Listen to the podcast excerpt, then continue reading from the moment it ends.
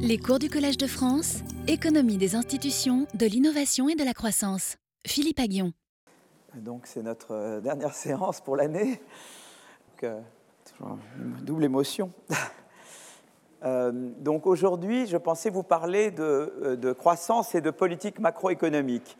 C'est encore un domaine qui est très en friche. Enfin, toute façon, tous les domaines, qu'on fait de la recherche, toujours tout a l'air en friche, mais c'est particulièrement un domaine euh, qui est en pleine exploration et encore beaucoup à faire. Voilà.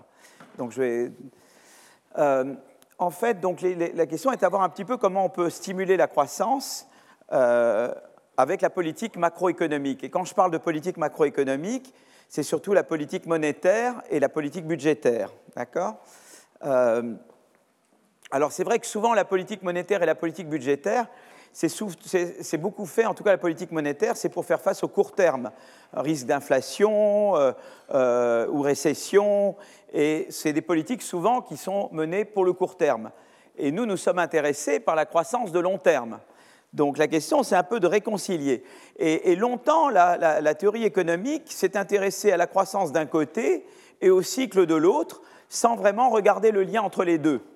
Euh, par exemple, Samuelson, il avait les ce qu'on appelle les oscillateurs de Samuelson. Euh, c'était totalement disjoint de la croissance. Et puis de l'autre côté, il y avait Solo, les modèles qu'on a vus et d'autres, et c'était disjoint. Voilà, on voyait, il y avait un peu le sentiment que, voilà, que, la politique conjoncturelle et la, croissance, c'est deux choses tout à fait séparées. Et c'est comme ça que d'ailleurs, quand j'ai étudié la macro, euh, on, ne reliait pas vraiment la politique macro et la croissance. Euh, mais en fait, si vous voulez, euh, il a commencé à y avoir des travaux euh, disant mais non, les, deux sont, les deux sont reliés. Et par exemple, on a voulu relier, par exemple, la volatilité. Vous voyez, on, représente ici la volatilité, c'est-à-dire la variance du PIB, par exemple, hein, la volatilité d'un pays. Donc on regarde son PIB et puis on regarde au cours du temps quelle est sa volatilité. Donc je mets volatilité là. Et, euh, euh, et puis regardez la croissance, voilà, et le taux de croissance. Et euh, alors, qu'est-ce qui se passe? Alors, il y avait des premiers, il y avait quelques premiers, premières études qui faisaient des régressions, notamment par Ramet et Ramet, voilà, des, noms un peu comme ça. C'est mari et femme, hein. voilà. Et ils disaient plus ou moins, ben, on regarde différents pays, on met des points, et en gros, on a l'impression qu'il y a une qu'il y a une relation décroissante, que plus les pays sont volatiles, moins ils croissent, et que c'est particulièrement vrai si, que si c'est les pays moins développés, que pour les pays développés, il y a, pas, il y a moins de relation entre la volatilité et la croissance. Voilà, c'était un peu des, tout début d'essayer d'établir une relation entre d'un côté la, la volatilité d'un pays et hein, la volatilité de son PIB et sa croissance. C'est très hein, embryonnaire, hein. donc ça c'était, mais ça ça date pas il y a très longtemps, c'était les, les années 90, hein. c'est à peu, un peu 25 ans, 30 ans quoi. Et c'est les premières tentatives un peu de relier croissance et volatilité. Euh, euh, alors ensuite, moi j'ai fait des travaux, j'avais fait des travaux, alors j'ai une série de travaux que j'ai fait notamment avec Banerjee, qui a eu le, prix Nobel avec Duflo, et qui est le mari également d'Esther Duflo, euh, maintenant. donc j'avais fait avec Banerjee et différentes personnes, et on avait regardé on avait montré qu'en fait, ça avait beaucoup à voir avec les contraintes de crédit. Donc le rôle des contraintes de crédit. Parce que, en fait, le raisonnement, est le suivant euh, euh, c'est que, en fait, si vous voulez, quand vous avez. Euh, je vais lever ce, tableau-là et baisser celui-là. Quand vous avez, en gros, si vous voulez, quand vous n'avez pas de contrainte de crédit, les entreprises peuvent emprunter jusqu'à la valeur nette présente de leur, de profit. Alors, la valeur nette présente, c'est-à-dire, c'est le profit de demain, c'est le profit d'aujourd'hui divisé par 1 plus le taux d'intérêt. Le profit d'après-demain, c'est le profit d'aujourd'hui divisé par 1 plus le taux d'intérêt au carré. Et, on fait la somme, vous voyez. Donc, c'est-à-dire, on, s'il n'y a pas de contrainte de crédit, normalement, vous pouvez aller dans une banque et vous dites, écoutez, moi, voilà, j'ai une entreprise, elle va faire des profits demain, après-demain, etc. Voilà les profits que j'espère demain, après-demain et tout. On, on, convertit tout ça en truc d'aujourd'hui, donc ça, c'est comme ça qu'on actualise, comme on dit, et on a la valeur nette présente de, tous vos profits futurs. D'accord? Et on vous dit normalement, bah, écoutez, tant que vous, faites, vous me demandez moins que ce que vous avez comme valeur nette présente, qui est reflétée notamment dans le prix de, votre, euh, entreprise si vous voulez la vendre ou le prix de vos actions, eh bien, je vous prête. D'accord? Donc, si je suis dans un monde sans contrainte de crédit, normalement, n'importe qui doit pouvoir emprunter jusqu'à concurrence de la valeur nette présente de ses profits futurs. D'accord? Mais, et alors à ce moment-là, la volatilité, ça n'a pas d'importance. Ce qui se passe aujourd'hui ou demain, c'est pas grave. Demain, tu n'as pas de chance. Aujourd'hui, tu n'as pas de chance. Demain, tu auras de la chance. Tu vois, quand tu peux emprunter jusqu'à la valeur nette présente des profits futurs, la volatilité n'a aucun effet sur, euh, euh, sur la capacité d'emprunt des entreprises et donc leur capacité d'investir dans la RD, etc. Tu vois donc à ce moment-là, si tu es dans un monde sans contrainte de crédit, eh bien, euh, que je devais dessiner le, le, le, ramé dans, des pays sans contrainte de crédit, eh bien là, la volatilité, et là j'aurais la, croissance, et le taux de croissance, eh bien normalement, ça devrait être plat, quoi. Parce que ça n'a pas d'importance. Euh, ça n'a pas d'importance la volatilité, puisque vous pouvez toujours vous compenser la mauvaise chance d'aujourd'hui par la bonne chance demain, et la banque, elle, elle regarde juste tout le futur, et donc elle se dit, ben, ça n'a pas d'importance la volatilité. Mais par contre, ça c'est sans contrainte de crédit, d'accord? Donc si vous êtes dans un monde sans contrainte de crédit, c'est comme ça que ça se passe. Mais si vous êtes dans un monde maintenant avec contrainte de crédit, avec contrainte de crédit, typiquement, eh bien, vous n'allez pouvoir emprunter qu'un multiple de vos, de vos, revenus courants. C'est ça qui se passe. On regarde ce que vous gagnez maintenant. On dit, moi, demain, euh, c'est pas. Voilà. Donc, dans un monde avec euh, euh, crédit, marché de crédit imparfait, eh bien, typiquement, il y a ce qu'on appelle un multiplicateur de crédit. Je ne peux emprunter ou investir qu'un multiple de mes revenus courants. Et du coup, si j'ai si des revenus courants très bas, ça va réduire ma capacité d'emprunt. voyez Et là, si je fais de la R&D, vous savez que la R&D, c'est quelque chose que je dois soutenir dans le long terme. Si je dois, si j'ai pas de chance aujourd'hui, il y a une grosse récession, ou moi mes revenus baissent, il y a le Covid, ou il y a un truc, et que tout d'un coup, eh bien, je dois interrompre ma recherche, ça peut compromettre à long terme mes perspectives d'innovation. Et donc, dans un monde avec contrainte de crédit, eh bien là, euh, euh, il y aura une relation très négative. Monde avec contrainte de crédit. Et alors là, si vous mettez euh, euh, volatilité et là vous mettez taux de croissance, et eh bien alors là, effectivement, la prédiction, c'est que la relation devrait être très négative. Plus vous avez de volatilité, plus vous avez de l'incertitude sur la capacité de poursuivre des, euh, des investissements d'innovation, et donc moins il y aura de croissance dans l'économie Et c'est ça qui peut expliquer Ramé Ramé, parce que finalement, Ramé Ramé, il ne vous disait pas pourquoi dans les pays développés, il n'y avait pas de relation entre la volatilité et le taux de croissance. Dans les pays moins développés, il y en avait. Ben, avec Banerjee, en fait, on a fait ça avec Banerjee, Angeletos et Manova. Donc je vais leur mettre leur nom quand même. Angeletos, qui est prof au MIT, euh, euh, Banerjee, qui est entre Paris et, euh, et Boston, et Manova, qui est à maintenant University College London, qui était mon étudiante. Voilà. Donc, euh, c'est avec eux qu'on a fait cet article-là. Donc maintenant, à partir de ça, ça vous donne déjà des clés pour dire, voilà, dans un monde où il y a, euh, dans un monde où il y a des contraintes de crédit, eh bien, il peut y avoir un rôle pour le gouvernement de, euh, pour garantir les investissements innovants des entreprises. Et donc souvent on parle de stabilisateurs automatiques. On dit souvent c'est important d'avoir des stabilisateurs automatiques pour les consommateurs, c'est-à-dire d'avoir un monde où quand il y a une grosse récession, l'État garantit quand même la consommation des ménages. Et nous, on a de très bons stabilisateurs automatiques en, France, d'accord? Mais il faut également des stabilisateurs automatiques pour les entreprises, pour qu'elles puissent maintenir leurs investissements innovants le long du cycle économique parce qu'elles ont, justement, pour, euh, si vous voulez, pour compenser les contraintes de crédit auxquelles elles font face. Donc on voit tout de suite un rôle du gouvernement qui est de permettre aux entreprises, par exemple, euh, une, des choses qui permet, de, disons, un, stabilisateur automatique pour les entreprises, c'est ce qu'on appelle le Small Business Act. C'est quelque chose qui garantit euh, pour les entreprises, les petites et moyennes entreprises, de, eh bien, de maintenir leurs investissements le long du cycle économique. Et vous voyez, ça devient très important. Alors, qu'est-ce qu'on appelle une politique? Donc, typiquement, on va vouloir des politiques qu'on appelle contracycliques, c'est-à-dire où le gouvernement, lui, en récession, devient plus plus laxiste. Quoi. Il va aider les entreprises. Quoi. Il, va, il va faire peut-être du déficit pour pouvoir prêter aux entreprises. Si c'est une banque centrale, elle va baisser ses taux d'intérêt ou faire du quantity easing pour relâcher la, la, pression sur les entreprises dans les moments où elles font face à des contraintes de crédit très fortes. Et c'est ça la logique des politiques contracycliques quand on les regarde d'un point de vue croissance. Donc, du coup, maintenant, qu'est-ce qu'on va regarder? Ben, on va, Voilà, donc ça, c'est un, euh, une recherche qu'on a faite, on a présenté ça avec mon ami Enis Karoubi, parce qu'ensuite, on a regardé les implications de ça pour la politique budgétaire et pour la politique monétaire. Alors, euh, euh, pour la politique budgétaire, donc il y a plusieurs débats qui sont très intéressants, et ça va vous relier tout de suite à des débats de, politique économique que vous entendez à la télévision, ou vous lisez dans les journaux, ça revient tout le temps, hein. les débats sont les mêmes. Hein. Le débat, c'est sur est-ce qu'il faudrait ou pas que les gouvernements interviennent avec un, euh, plan de relance, un hein, stimulus package, comme disent les anglo-saxons, quand il y a une récession. Alors là, il y, avait un peu deux écoles, et moi je me situe un peu au milieu, hein, ça ne va pas vous reprendre.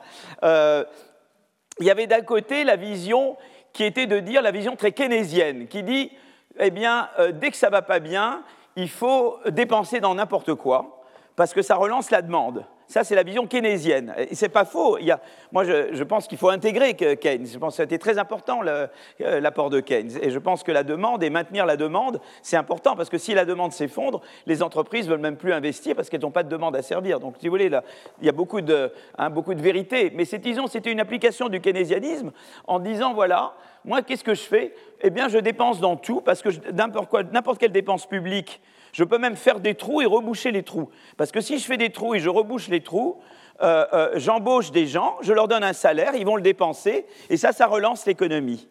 D'accord? Donc ça, c'est la vision keynésienne, d'accord? De dire, un... Tu, tu, euh, voilà. Et ça, c'est une vision. L'autre vision, c'est de dire, et d'ailleurs c'était souvent la manière dont on faisait la politique euh, euh, en France, en Angleterre, c'était le stop and go. Dès que ça n'allait pas bien, qu'est-ce qu'on faisait? Eh bien on faisait de la dépense publique pour relancer, et puis on se disait, bien évidemment, après il faudra repayer, et après on va augmenter les impôts. Mais voilà, il y avait en gros un peu une manière de gérer de cette façon-là. Quoi. Et, euh, voilà. Et c'était vraiment de dire, je fais de la relance par la demande essentiellement, d'accord? Et puis, il y a la vision, ça c'était la, vision keynésienne, disons traditionnelle, d'accord? Où il y a de la vérité, parce que les effets de demande comptent, évidemment. Donc, euh, et puis il y avait la vision très conservatrice euh, euh, qui dit en fait ce qu'il faut. Et vous verrez, tout ça, c'est important, c'est dans les débats que vous écoutés, donc vous pourrez vous dire, tiens, ça me rappelle ça. la vision très conservatrice, c'est un peu la vision David Cameron, c'est de dire, en fait, qu'est-ce que je dois faire? Eh bien, au contraire, je dois réduire les dépenses publiques, pas les augmenter, je les réduire, de façon à pouvoir réduire beaucoup les impôts. Et comme je vais réduire les impôts, ça va reconstituer les marges bénéficiaires des entreprises, et donc elles vont, elles vont, être elles vont investir. Et donc ça relance la machine. Vous voyez, donc, vous voyez deux visions. L'une, c'est je dépense dans n'importe quoi, et puis l'autre, c'est euh, euh, je, je, fais de l'austérité à fond la caisse et je réduis mes, mes impôts du coup. D'accord? Et comme ça, je restitue les marges des entreprises par ce biais, et du coup, ça relance la machine. Ça, c'est deux visions très traditionnelles, d'accord? Et, nous, on n'a ni l'une ni l'autre. Nous, c'est de dire, en fait, ce qu'il faut faire, c'est faire des politiques contracycliques. C'est pas je dépense tout le temps ou je dépense jamais. C'est que quand ça va pas, eh bien, je fais des dépenses publiques pour, euh, mais qui sont très euh, ciblées sur les entreprises, notamment, pour leur permettre de, maintenir leurs investissements innovants le long du cycle. Je peux le faire en faisant un peu plus de déficit, ou je peux le faire en baissant les taux d'intérêt ou en faisant des quantity easing, c'est-à-dire des achats de, bons, euh, des achats bah, euh, d'actifs par la Banque centrale. D'accord? Et, seulement, évidemment, l'idée de la politique contracyclique, c'est quand les choses vont mieux, là je, là je sers. Parce qu'il peut y avoir des effets non désirables et je vais en parler tout à l'heure, d'avoir de la politique laxiste, même en, période d'expansion. Parce que notamment, ça peut favoriser le phénomène des firmes zombies. Ça peut permettre à des firmes qui ne sont pas profitables de demeurer. Et vous voyez, d'un coup, quand on arrive à ça, on va se rapprocher de la microéconomie, c'est-à-dire que peut-être il y a des firmes qui sont zombies, il y a peut-être des firmes qui ne le sont pas, et on arrive petit à petit à nouveau vers la macroéconomie, vers avec hétérogénéité. On ne peut pas traiter tout le monde pareil, vous voyez, donc euh, est-ce qu'il y a beaucoup de firmes zombies dans l'économie, est-ce qu'il n'y en a pas? C'est un peu le problème qui s'est posé avec, le, avec ce qui s'est passé avec le Covid. Le gouvernement, je pense, bon, je, pense que c'était, personne dira que c'était une mauvaise chose de protéger les consommateurs et les entreprises. Ah, évidemment, beaucoup de gens se sont posés, les faillites ont baissé de 30%, euh, entre 20 et 21. Et évidemment, dans ces firmes, il y a des firmes zombies, bien sûr, où il y a des firmes qui, à un moment donné, il va falloir voir les firmes qui, sont viables, les firmes qui ne le sont pas, etc. Il y a toujours donc ce, cette... D'accord Vous voyez, donc il y a l'idée, un, je suis keynésien, je dépense dans tout tout le temps, et c'est la demande, c'est la relance par la demande. L'autre, je réduis les dépenses au max, je fais l'État régalien, c'est juste euh, law and order, hein, et rien d'autre et je réduis les impôts et ça fait relancer. Et l'autre vision, c'est cette politique contracyclique où dans les mauvaises périodes, eh bien là, je lâche la bride, je fais du déficit où je, et où je baisse les taux d'intérêt, mais évidemment, quand, dès que ça va mieux, je, reprends les, mains, les règles, les rênes, tu vois D'accord? Et, quand je dépense, dans les périodes de récession, je regarde aussi beaucoup le côté offre, pas que le côté demande. Je regarde les entreprises. Je veux évidemment maintenir la demande, mais je veux également maintenir la capacité des entreprises de poursuivre leurs investissements en recherche, développement, innovation plus généralement. Vous voyez, donc ça c'est un peu la façon de, mettre le débat, enfin en tout cas une des manières de mettre le débat, d'accord? Alors, le, euh, alors, donc là, quand je vais parler de politique budgétaire, je montrerai qu'effectivement, il y a un rôle pour les politiques budgétaires euh, contracycliques, en montrant qu'elles poussent, qu'elles aident à l'innovation et à la croissance, particulièrement dans les secteurs qui, sont, qui ont davantage sujet à contraintes de crédit, donc exactement conformément à ce que j'avais raconté là. D'accord? Donc, euh, euh, donc, donc, l'idée là, c'est que les, les, objectifs de déficit public devraient évidemment corriger pour le, cycle. On devrait, ça doit tenir compte du cycle. La deuxième chose, c'est qu'après, il y a un autre débat. L'autre débat, c'est la politique monétaire. Est-ce que la politique monétaire doit s'adapter ou pas euh, au, cycle? D'accord? Alors, il y en a qui pensent qu'il faut, il faut se focaliser uniquement sur l'objectif de stabilité des prix. Vous voyez que la Banque centrale ne devrait se préoccuper que de stabilité des prix. Et puis, il y en a d'autres qui pensent que le rôle de la Banque centrale, c'est aussi un rôle de stimuler la croissance et l'emploi. Et ça, il y a eu un peu un débat là-dessus, d'accord? Donc, euh, il y a des gens qui sont un peu euh, la vision Bundesbank, je dirais, hein, euh, bien que ça évolue même à la Bundesbank, qui était stabilité des prix, point à la ligne, et puis une vision plus, plus, voilà, plus, plus moderne, à mon avis, de, dire non, la, croissance et l'emploi doivent être également un objectif. Et là, on va montrer que des politiques monétaires contracycliques, également, eh bien, elles, stimulent l'innovation et la croissance, d'autant plus que ce sont des secteurs qui ont ou des, contraintes de crédit ou des contraintes de liquidité. Les contraintes de liquidité, c'est-à-dire, je n'ai pas forcément un problème de solvabilité, mais je dois payer beaucoup de salaires, par exemple. Donc j'ai besoin d'avoir du liquide très vite, tu vois. Donc ce n'est pas, pas, vraiment des contraintes de crédit, mais c'est des contraintes que moi, je deviens illiquide. Tu sais, on peut être non solvable ou non liquide. Hein, on peut avoir, voilà. Et donc, euh, si par exemple je dois euh, la part des salaires dans mes coûts euh, ou la part des salaires par rapport à mes ventes représente quelque chose de très important, ben, je dois tout de suite avoir des liquidités pour payer mes employés. Et donc ça, ça restera évidemment ce que je peux faire en termes d'investissement. Alors il y, a, des débats très intéressants également sur la réglementation financière. Par exemple, quand il y a eu la, crise de, 2008, évidemment, il, y a eu, eu BAL, BAL 3, BAL 2, BAL 3, et c'était l'idée qu'il fallait qu'évidemment les banques aient un ratio plus important de capital dans leur bilan. D'accord? Donc, euh, euh, euh, donc, il fallait que, et, notamment, il y a Admati et Elvig ont très bien écrit là-dessus, et, donc ça, je pense, on est totalement pour BAL 2, BAL 3, hein, ce qu'on appelle les, ratios de capital, mais c'est vrai que ça peut réduire un peu, ça peut avoir des effets secondaires, qui est de réduire euh, les effets de politique monétaire contracyclique, parce que les banques vont moins transmettre. Vous voyez, ça rend les banques moins réactives à la politique monétaire de la Banque centrale, et donc il faut peut-être faire plus encore de contracyclicalité pour avoir les mêmes effets que l'on aurait eu avant de mettre en place ces réglementations. Voilà, donc ça c'est un débat intéressant. Et puis alors il y a un autre débat qui est très intéressant, c'est le débat, et on revient tout le temps, sur le lien entre les politiques monétaires et les, réformes structurelles. Et ça, c'est un débat très important. Vous savez que j'ai parlé de concurrence, l'importance de la concurrence pour la croissance. Eh bien, c'est très important. Notamment, il y avait un discours, là, j'ai beaucoup parlé de ce monsieur aujourd'hui qui est Mario Draghi. Je vais même montrer sa photo tout à l'heure, deux fois, vous allez la voir. Hein.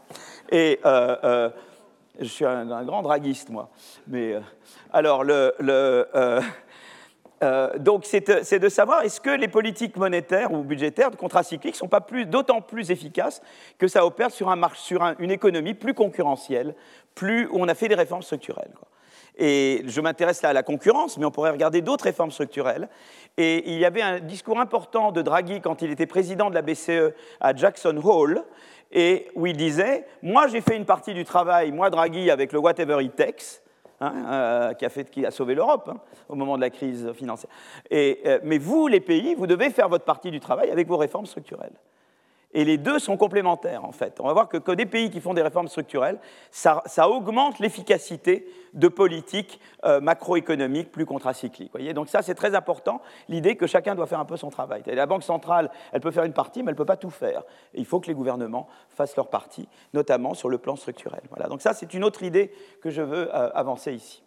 Alors, on regarde d'abord la politique fiscale. Et alors, dans la politique fiscale, on, a fait, une espèce de régression, c'est-à-dire on dit voilà comment la croissance, comment le taux de croissance. Alors, on regarde industrie, euh, euh, on regarde industrie, euh, pays, industrie, panel. Hein, enfin, on regarde, et on regarde comment la croissance dépend euh, du degré de contracyclicalité de la politique euh, fiscale. Alors, c'est quoi la politique budgétaire C'est quoi la contracyclicalité? C'est jusqu'où le pays augmente son déficit en période de récession? C'est ça. On mesure, on mesure, on regarde le passé des pays, on regarde jusqu'où les pays réagissent en faisant plus de déficit en récession et moins de déficit en expansion. Ah, par exemple, il y a des pays qui sont souvent très procycliques, c'est-à-dire que quand ça va bien, ils font plus de déficit.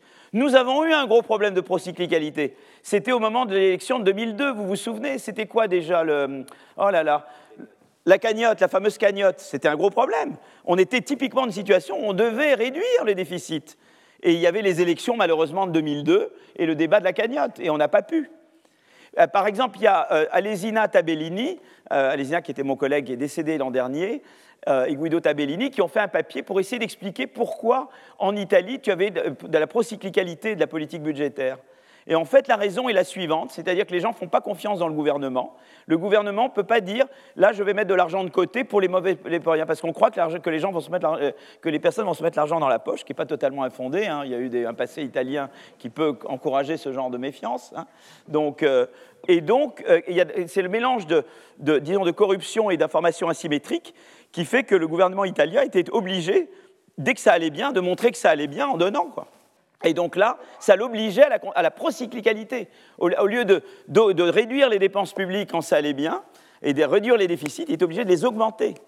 Et donc ça, c'est évidemment exactement le contraire de ce que vous voulez. D'accord donc, euh, donc, voilà. Donc on, regarde comment la croissance, euh, euh, comment la croissance de la productivité dépend eh bien, de, la, disons, de, la, combinaison entre. Et l'idée, c'est que plus vous êtes, il y a de contraintes de crédit dans, un secteur, plus sa croissance profite d'une politique plus contracyclique. D'accord? Donc, on regarde la croissance dans un secteur, dans un pays, en fonction du degré dans le pays de, contracyclicalité de la politique fiscale, interagit avec le degré de, de contrainte de crédit du secteur. Alors pour que ce ne soit pas endogène, on dit voilà, on prend l'équivalent de ce secteur, nous on regarde les pays européens, mais on regarde l'équivalent de ces secteurs aux États-Unis, et on sait que ces secteurs sont plus, plus, plutôt enclins à avoir des contraintes de crédit. C'est-à-dire, euh, euh, euh, parce que, par exemple, ils, doivent se reposer beaucoup sur des financements externes, ou, parce qu'il y a très peu de tangibilité des, actifs. Vous savez, quand vous avez beaucoup de machines ou de choses très tangibles, c'est très facile d'avoir du crédit. Quand vous avez peu d'assets tangibles, c'est beaucoup plus dur d'avoir du crédit. Donc, donc ce qu'on regarde, c'est qu'ils disent, voilà, on sait que ces secteurs-là, par nature, sont plus dépendants du crédit. Quoi. Voilà, ils sont plus vulnérables à ne pas avoir le crédit. C'est plus dur pour eux d'en obtenir. Voilà et on regarde si dans ces secteurs-là, eh bien, la croissance réagit davantage à une politique plus contracyclique. D'accord? Et euh, euh, euh, alors, on mesure les contraintes de crédit par le niveau de, tangibilité des actifs, c'est-à-dire est-ce que c'est par exemple des trucs qui, sont des actifs non tangibles comme du savoir, comme, du savoir accumulé, ou, vraiment des machines, des bâtiments, etc. Hein et on voit, alors d'abord, ça c'est la contracyclicalité. Alors ça c'est très intéressant, parce que vous voyez que les bons élèves et les mauvais élèves. Les Suédois sont très contracycliques, voyez Ils sont très bons. Les Danois, très bons. Les Finlandais, évidemment, ça ne vous étonnera pas. Euh, euh, euh, mais alors l'Italie, la Grèce, très mauvais, quoi. Vous voyez Pas bon, hein Et nous, OK quand même, un petit peu, on est un, petit peu contracyclique. Voilà. Mais, donc c'est intéressant d'abord de regarder quels sont les pays procycliques. C'est intéressant de regarder aussi qu'est-ce qui détermine la contracyclicalité. Donc c'est vrai quand il y a des gens qui disent qu'il faut réduire la dette publique, c'est pas mal aussi parce qu'une dette publique moins importante fait que c'est plus facile d'être contracyclique parce que je peux plus facilement emprunter sur les marchés extérieurs quand ça va mal pour rembourser quand ça va bien. Parce que si je sais que si tu peu de dettes, Jean-Pierre il a peu de dettes, ben, il peut rembourser, on sait qu'il va rembourser plus facilement quand ça ira mieux. Donc c'est plus facile pour lui de s'endetter quand ça va mal. Donc tu vois, c'est intéressant de regarder les déterminants. Donc il y a les déterminants d'économie politique dont j'ai parlé, c'est-à-dire l'Italie, le manque de confiance, l'information asymétrique, mais c'est aussi le fait si j'ai pas trop de dettes publiques accumulées, c'est plus facile pour moi d'être contracyclique parce que j'ai une grande crédibilité pour aller sur les marchés quand ça va mal, pour emprunter, parce qu'on sait que je vais rembourser. D'accord? Donc c'est intéressant. Quand il y a des gens qui vous disent quand même, c'est bien de contrôler le niveau de la dette publique, euh, je ne veux absolument pas dire dans ce cours qu'ils ont tort de le dire, parce que y y a quand même, ça vous permet notamment de mener des politiques beaucoup plus contracycliques. Je ne vous ai pas perdu là, ça va, je vous ai encore là avec moi là. Bon, et alors maintenant on regarde, et on regarde, et on voit que, en fait, quand on est plus contracyclique, eh bien, alors là, c'est des moins, vous trouvez des moins parce que, parce que les assets tangibles, c'est une mesure inverse de contrainte de crédit. Hein, quand j'ai des, des, machines plus tangibles, c'est que c'est une mesure inverse de contrainte de crédit. J'ai des contraintes de crédit quand je n'ai pas d'assets tangibles. Donc si c'était moins asset tangibility, tout ça, ça serait des beaux plus. Et vous voyez, trois étoiles, les régressions à trois étoiles, c'est celles du guide Michelin qui vous font aller euh, au paradis. C'est celles qui marchent très bien, d'accord? Et euh, voilà. Mais donc, on voit vraiment qu'il y a cette. que plus vous avez des contraintes de crédit, c'est-à-dire ici, moins vous avez de la asset tangibility, plus l'effet d'une politique fiscale plus contracyclique sur la croissance est importante. Voilà. Et, euh, donc, euh, donc, voilà, donc c'est intéressant, ça montre que l'intérêt. Alors ensuite, il y a la politique monétaire, et on fait la même chose. On regarde comment la croissance dépend de l'interaction entre eh bien, euh, le degré de contracyclicalité monétaire, c'est-à-dire dans quelle mesure les taux d'intérêt euh, à court terme baissent euh, en, récession ou pas, d'accord? Et, les contraintes de crédit. Alors évidemment, en Europe, ce qui s'est passé, c'est qu'il y a une seule banque centrale, mais on regarde l'évolution des prix également.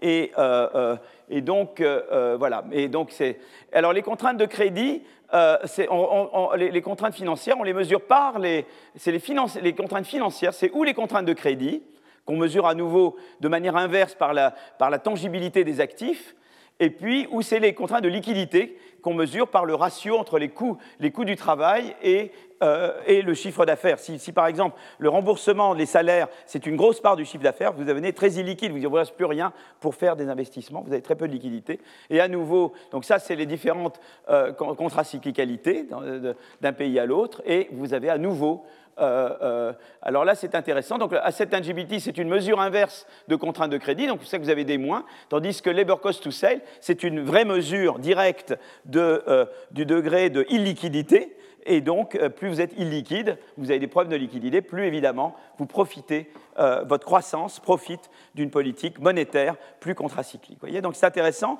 la contracyclicité monétaire et budgétaire. D'accord? Alors après, j'en viens à la réglementation financière je veux regarder comment, euh, euh, comment la croissance dépend de, euh, eh bien de, caractéristiques du secteur financier, notamment quelle est la, part du capital dans les actifs de la banque, quelle est la part de, son capital, donc jusqu'où elle fait du BAL 2, BAL 3 ou pas. Quoi, hein. Et les contraintes financières, c'est toujours les, contraintes de crédit ou les contraintes de liquidité.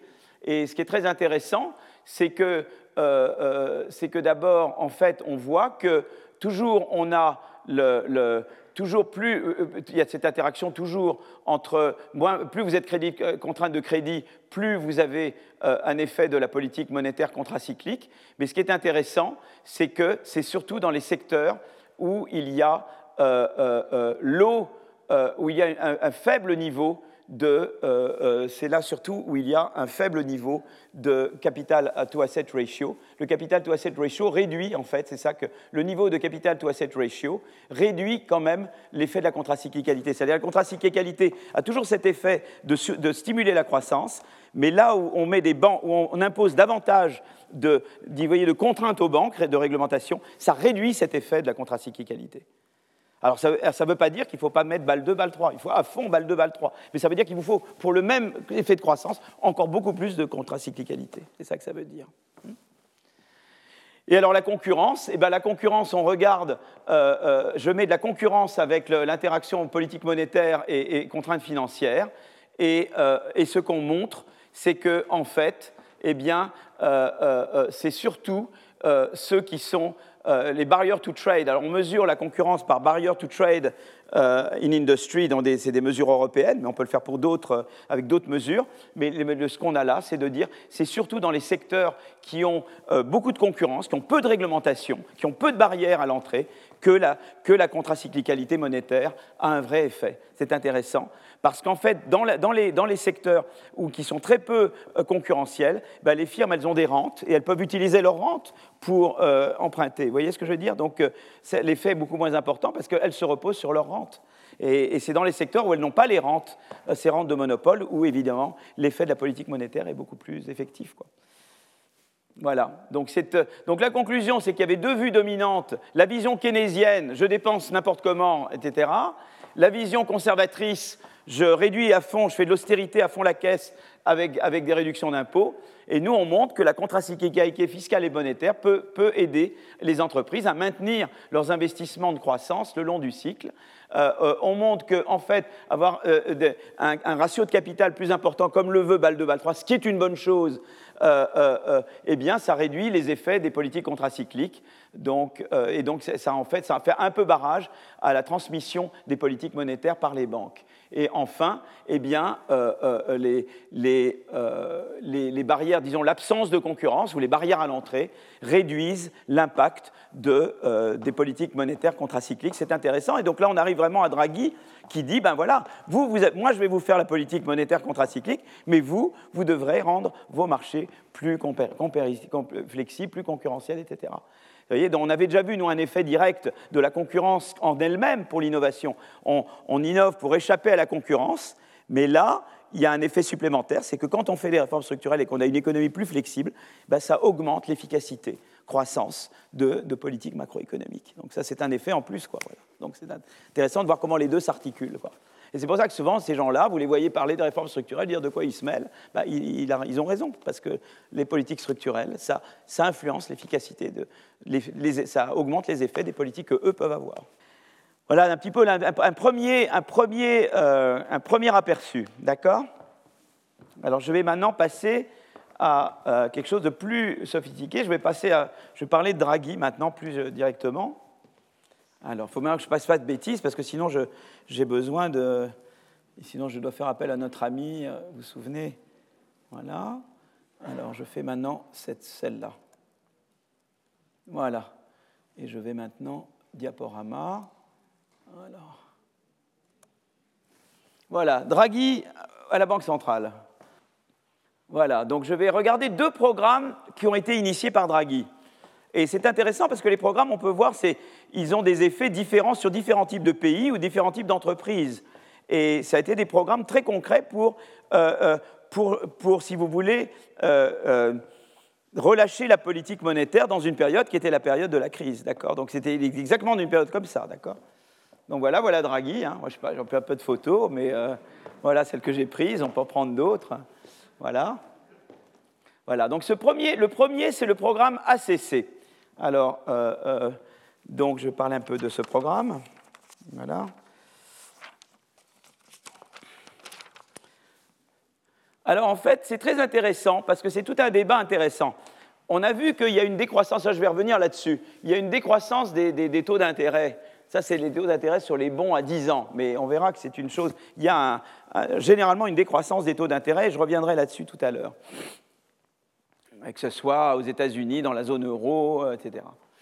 Euh, et, alors il y a l'idée un peu de dire, voilà, je veux savoir quel, serait l'effet de relâcher les contraintes financières sur les, euh, sur les entreprises. Alors moi je vous ai dit, ça peut avoir l'effet de stimuler leurs investissements de croissance. Et on va voir cet effet-là, mais on va le voir directement sur quelque chose où on sait que c'est causal. Vous voyez ce que je veux dire? Tout à l'heure, on pouvait dire c'est une régression, bon, on, essaie de faire en sorte, il y avait les méthodes de mes amis Rajan Zingales qui, dans les années 90, étaient des méthodes acceptables sur la causalité, mais ce n'était pas vraiment une expérience naturelle. Et c'est toujours quand même plus sympa quand on a une expérience naturelle. Euh, c'est voilà, la meilleure économétrie. C'est plus, facile de se faire publier dans un, bon journal maintenant quand on vient avec euh, ou, un un, essai randomisé ou avec euh, une expérience naturelle. Voilà, on veut plus, avec les, régressions, là, ce qu'avaient fait mes amis, qui étaient un peu les régressions que j'ai montrées tout à l'heure, on pouvait se faire publier dans un top journal il y a, il y a, 20 ans, mais maintenant c'est plus facile, plus difficile. alors le, problème un petit peu, c'est quand je, quand quand je relâche les contraintes financières, je vous ai parlé du phénomène zombie. C'est-à-dire, je veux dire, d'un côté, ça peut aider des entreprises qui ont besoin d'investir en RD, etc. pendant. Mais le problème, évidemment, c'est que ça risque aussi de permettre à des entreprises qui ne sont pas très bonnes de rester. Et ça, ça peut augmenter le coût pour d'autres de rentrer. Parce qu'ils se font concurrence sur des ressources rares, notamment le travail. Hein. Donc euh, c'est intéressant. Maintenant, il faut toujours se dire, si je fais une politique euh, qui aide les firmes en place, c'est bien pour les firmes en place, mais ça peut peut-être être mauvais pour l'entrée de nouvelles entreprises qui seraient peut-être plus innovantes que ces firmes en place. Donc je vais regarder ça un petit peu aussi. Hein, voyez? Donc ça, c'est une chose que les gens ne regardaient pas. Euh, donc ça peut dire que partant d'un endroit où j'ai beaucoup de contraintes de crédit, en les relâchant au début, c'est bon parce que ça permet aux, firmes en place de faire davantage de RD, etc. Mais peut-être qu'il arrive un moment où l'effet zombie domine et où ça fait retomber la croissance à cause de l'effet zombie. Voyez? Et donc, euh, voilà, et donc on, regarde un petit peu ça. Alors, euh, donc là, on a, des banques, grâce à la Banque de France, on a des bases de données qui sont très sympas euh, euh, sur les entreprises, d'accord? Et, ce qui se passe, c'est que les entreprises, elles sont cotées. Vous voyez, donc, euh, par exemple, il a disons la cotation 3 jusqu'à 4 plus, plus on, a, plus on augmente le nombre, moins on est bon ici, hein, d'accord? Plus le nombre est faible, meilleur on est. Donc 3 c'est très très bon. Hein. Après, tu as 2, bah, mais je crois que c'est surtout, voilà, 3 c'est, on sait que c'est des entreprises dont tu es sûr qu'elles vont rembourser, quoi. Tu es totalement fiable, quoi, tu vois. Et tu arrives jusqu'à 4 Donc ça, on appelle ça catégorie A. C'est vraiment des entreprises qui ont une forte capacité à rembourser. Et puis, vous avez les moyens, c'est les 4 et 5 C'est OK, quoi. C'est OK. Et puis tu as les mauvais mauvais, c'est ceux-là. Ceux-là, vraiment, ils sont quasiment en faillite tu penses que tu les reverras l'argent, tu ne les reverras jamais, quoi, ou, avec peu de probabilité. D'accord? Et nous, on les, classe comme ça. D'accord? Et, ça, c'est la Banque centrale qui, classe les entreprises. D'accord? Et, euh, euh, vous voyez, d'ailleurs, c'est intéressant parce que là, on peut voir les probabilités de liquidation parce qu'on peut voir après qu'est-ce qui s'est passé selon. Je, connais le, je, connais ces cotations et je peux regarder après quelle était la probabilité que les entreprises soient liquidées ou pas, parce que je peux dire quelle est la fraction des entreprises à chaque cotation qui sont liquidées ou pas. Et vous voyez que A, on, est quasiment à zéro, quoi. Et, en bas, c'est les moins productives, en haut, c'est les plus productives. Et vous voyez que d'abord, en A, dès que tu es dans la catégorie A, tu as pratiquement pas de chance, aucune chance d'être liquidé, d'aller en faillite. Et ça ne fait pas une énorme différence entre la, moins productive et la plus productive. Même la moins productive en A, elle est très bien, quoi, tu vois. Donc la moins productive, elle est en haut, la plus productive est en bas, puisque c'est les probabilités de, d'être liquidées. Donc forcément, les moins productives sont au-dessus des, moins, des, plus productives. D'accord Mais vous voyez qu'après, plus, euh, euh, euh, plus la cotation le rating hein, se détériore, plus évidemment d'abord la probabilité augmente de liquidation, et qu'évidemment ça fait d'autant plus une grande différence entre celles qui sont les plus productives qui sont là et les moins productives qui sont là.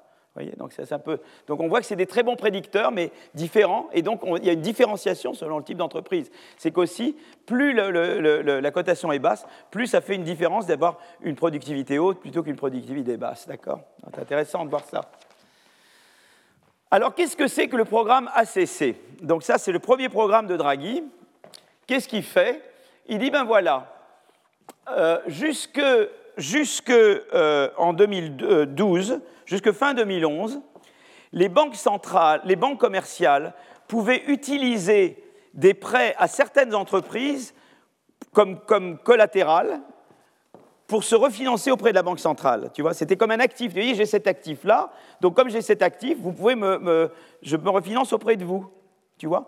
Alors jusqu'à 2011, elle ne pouvait utiliser que des prêts à des entreprises qui étaient, euh, euh, qui étaient euh, celles-là, quoi, que les catégories A. Je ne pouvais pas utiliser des prêts allant au-dessous de la catégorie A pour me refinancer auprès de la Banque centrale comme banque commerciale. Et que fait Draghi? Draghi dit écoutez, moi je vais relâcher la laisse, je vais garder celle-là et je vais ajouter les quatre, tu vois. Hop, clac. Alors les cinq sont toujours pas dedans, eux sont pas dedans, mais je vais mettre les quatre. Alors là, c'est la beauté de la chose, c'est que ça, c'est le groupe de traitement et ça, c'est le groupe de contrôle. Et je vais pouvoir voir les, évolutions différentes des 4 et des 5 Alors évidemment, à partir du moment où on dit que les entreprises, euh, que les prêts des banques aux entreprises qui sont considérés 4 peuvent être utilisés pour se refinancer, évidemment, que vont faire les banques centrales? Eh bien, Elles vont financer à fond les entreprises 4, évidemment, mais pas les autres, mais pas les 5. Vous comprenez? Parce qu'elles peuvent utiliser les prêts au premier pour se refinancer, mais pas les prêts au second. D'accord? C'est une belle expérience naturelle, ça. Hein? Et effectivement, regardez, donc voilà. Donc, euh, euh, euh, donc c'est ce cas. Le, programme étend l'éligibilité pour inclure les firmes qui sont notées 4. Et, ce programme est, en fait mis en œuvre en février 2012. Et regardez la beauté. Regardez, ça c'est le, ça c'est le groupe de contrôle. Adieu, adieu les 5 plus. Et puis ça c'est le groupe 4. Quoi. voyez? C'est beau comme tout ça. Hein Beautiful, non? Voilà. Et alors après, on regarde l'effet sur la croissance de, la productivité des entreprises côté 4. Et regardez, donc là, qu'est-ce qu'on fait? Eh bien, euh, alors qu'est-ce que c'est traiter Traiter, ça veut dire que je suis dans le groupe 4 et pas dans le groupe 5 +. D'accord? Je compare les 4 et les 5 Je fais du difference in difference, comme on dit en anglais. Euh, je compare les 4 et les 5 ça, c'est une variable de temps qui vaut 0 avant 2012 et, 1 après 2012. Et on regarde, évidemment, est-ce que moi je suis 4 avant versus après 2012 Et je compare à si je suis 5 Et tu vois d'abord que, euh, euh, tu vois d'abord que donc nous, ce qu'on pense, c'est qu'évidemment, ce terme eh ben, doit être très, très positif. C'est évident que tu es d'autant plus, donc si tu es dans le 4, tu vas avoir plus de crédit, donc ta croissance va augmenter. Et effectivement, qu'est-ce que tu vois là? C'est que eh bien, euh, le coefficient euh, qui est là, il est positif partout. Alors ce qui est intéressant, c'est qu'il cesse d'être euh, positif là. Alors il est positif partout, mais il l'est surtout dans les secteurs qui sont dépendants de la finance extérieure. Vous savez, tout à l'heure, je vous disais les secteurs qui sont contraints crédit c'est-à-dire des secteurs dont l'équivalent aux États-Unis, et, c'est des secteurs qui ont besoin de crédit, vous voyez ben, C'est dans ces secteurs-là que c'est important, pas dans les autres. Donc déjà, vous voyez que c'est vraiment une histoire que je relâche le crédit, quoi. Donc c'est beau comme tout. Quoi. Et dans les secteurs qui ne sont pas dépendants, cet effet n'est pas là. Il est dans les dépendants. Et alors là, qu'est-ce que j'ai fait dans, ces deux-là? Je remplace euh, euh, cette variable qui vaut 0 avant 2012 et 1 après à une variable qui vaut, qui vaut 0 euh, avant 2006 et 1 après 2006, c'est-à-dire une date qui n'est pas la date Draghi, vous voyez? Et là, évidemment, il n'y a plus rien, quoi. D'accord? Et les deux dernières colonnes, c'est qu'au lieu de regarder 4 versus 5 plus, je regarde 3 versus 4 plus ou 5 plus versus 5. Et à nouveau, aucun effet. Quoi. Donc c'est vraiment une, euh, magnifique. Quoi. Tu vois vraiment, c'est le 4 et les firmes 4 par rapport aux autres, à ce moment-là, euh, eh bien, elles ont une croissance de la productivité plus forte. Quoi. Dans les secteurs où les contraintes de crédit sont importantes. D'accord? Tu vois, c'est vraiment du net, ça. Tu vois, ça confirme ce que j'avais dit tout à l'heure, mais de manière avec vraiment une expérience naturelle, quoi. Donc c'est quand même Et c'est ça l'intérêt des politiques. Des politiques aussi, ils vous font des expériences et on peut les utiliser, d'accord? Mais alors la mauvaise nouvelle, c'est l'effet euh, zombie, c'est-à-dire que l'effet zombie, c'est que en fait, ça c'est le taux d'exit, le taux de défaut. Et, normal, en fait, ce qui se passe, c'est qu'évidemment, eh bien, euh, quand je donne plus d'argent, je permets aussi à des firmes de survivre mieux. Donc, de je réduis le taux de défaut. Mais ce qui est intéressant, c'est donc je le réduis, mais je le réduis surtout pour les, euh, euh, je le réduis surtout pour les, je les réduis surtout pour les, plus pour les, vous voyez, c'est l'interaction ACC 4, elle est surtout importante voyez, pour les, firmes à, faible productivité. C'est celles-là qui sortent moins. Les autres, elles ne seraient pas parties de toute façon. Mais j'empêche des firmes inefficaces 4 de partir. Et ça, c'est toujours le mauvais effet de ces politiques. Donc il faut bien toujours avoir conscience, quand on, relâche la bride sur le crédit, on permet à des firmes existantes de faire plus, mais les mauvais, qui eux, de toute façon, ne feraient pas grand-chose, on on les laisse davantage rester. Ce qui rend d'autant plus coûteux pour des bons de venir. Donc il faut toujours avoir ça en tête. Et c'est vrai pour la politique industrielle également. La politique industrielle, si tu aides juste les firmes en place, c'est au détriment de peut-être meilleures firmes qui pourraient rentrer. D'accord? Et ça, on le voit à nouveau, cet effet zombie. C'est intéressant. Mais malgré tout, il a eu raison, Draghi, même malgré qu'il y ait quand même des firmes euh, moins productives. D'accord? Voilà. Donc le programme ACC a stimulé la croissance de la productivité dans les firmes existantes, mais il a eu un effet négatif parce qu'il a euh, permis à des firmes, surtout euh, pas efficaces, côté 4, qui était noté 4, de rester. Et donc, c'est un effet de réallocation qui peut, à terme, euh, bah, se révéler contre-productif sur la croissance. Parce que vous devez regarder, euh, quand vous regardez la croissance d'une économie, vous ne regardez pas juste les firmes en place, vous regardez également les entrants, etc. D'accord? Voilà, donc ça c'est le, premier programme qu'a fait Draghi. Maintenant je parle d'un deuxième programme qu'a fait Draghi. Alors voilà, c'est le programme OMT. Alors qu'est-ce que c'est que le programme OMT oui, tiens, c'est ce que j'avais montré tout à l'heure. Vous vous rappelez, quand je disais que la politique contracyclique monétaire, elle avait plus d'effets quand vous avez plus de concurrence, moins de barrières, low barriers to trade and investment, que vous avez high barriers to trade and investment. Ça, je vous remonte simplement la figure correspondant à ce que j'avais tout à l'heure, hein, quand je regardais l'interaction entre les politiques contracycliques et la concurrence. Donc c'est ce que vous avez dit tout à l'heure. Pourquoi la concurrence est importante? Parce que quand il n'y a pas de concurrence, ou, peu de concurrence, eh bien, les entreprises ont des rentes qui leur permettent de, réinvestir, qu'il y ait ou pas euh, euh, euh, des fonds publics ou de, la contracyclicalité. Donc, et évidemment, la, concurrence faible, ça augmente aussi évidemment le fait que vous avez plus de chances, c'est surtout dans les secteurs avec faible concurrence que évidemment des mauvais peuvent rester, hein, ça c'est évident. Alors qu'est-ce que c'est que le programme OMT En 2011-2012, il y a des taux d'intérêt, hein, les bond yields, les government bond yields, c'est les taux sur les, obligations gouvernementales, hein, et donc qui augmentent, d'accord? Et, donc, quand les, taux augmentent, bah, vous avez peur de ne pas pouvoir rembourser, vous allez faire défaut, sur vous ne pouvez pas repayer vos dettes. Hein, donc, toujours la peur de la montée des taux. Et, euh, euh, et qu'est-ce que c'est que le OMT Donc, c'est à nouveau Draghi qui a fait ça.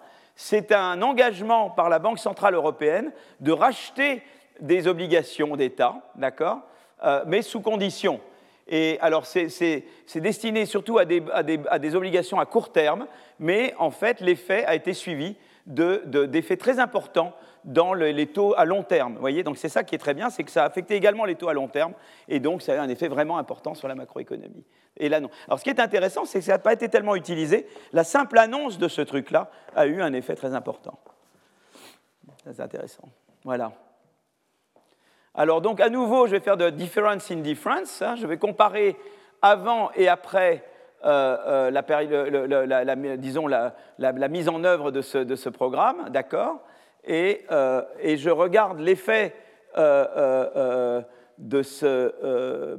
et je regarde en fait l'effet d'abord que ça a sur ce qu'on appelle les effets des bons à long terme, des effets non attendus, voyez, donc parce que ce qui est important, c'est la surprise. voyez, donc euh, vous voulez provoquer un effet de surprise sur, le, sur les taux à long terme.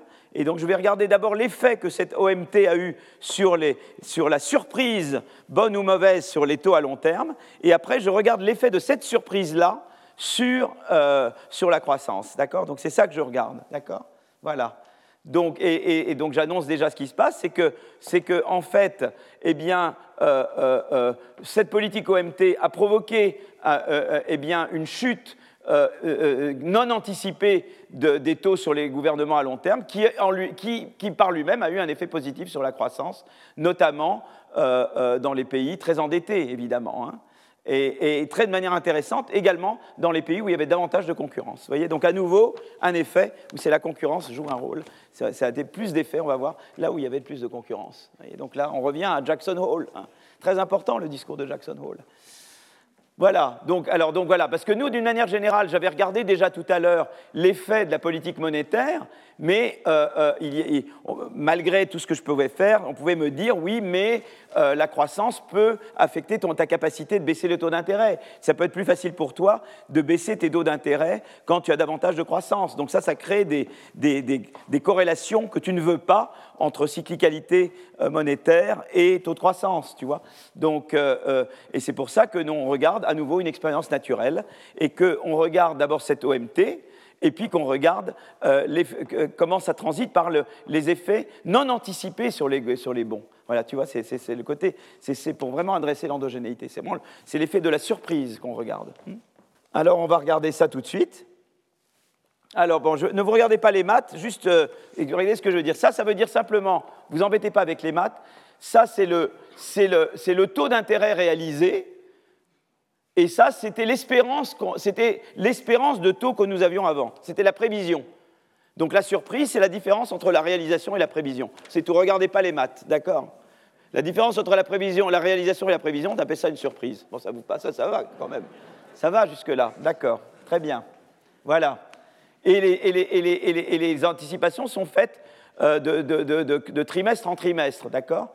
Et donc on regarde l'évolution de ça, tu vois. Il y a toujours des surprises là-dessus, mais on veut voir comment le OMT va affecter euh, euh, la, variation de ça, d'accord? Voilà. d'accord? Donc on, va regarder ce qu'était, le, si tu veux, de, 2013, de 2011 à 2012 par rapport à 2013-2014. Et là, alors on voit des choses très amusantes. C'est que, euh, vous voyez, là on est en Espagne, ça c'est des pays où il y a des contraintes de crédit, hein, et où il y a beaucoup de dettes, c'est des pays où il y a beaucoup d'entêtement. Et on regarde l'effet sur le government yields, et c'est les bâtons. Et ça, c'est les, euh, erreurs. Hein. Donc avant, avant 2013, la fin de la, Là, on est en pleine crise euh, financière, on est en pleine... en, on est en plein... D'accord Donc, et, là, qu'est-ce qui se passe? Euh, Eh bien, en fait, on a une surprise, c'est que les taux des bons étaient au-dessus de ce qu'on anticipait.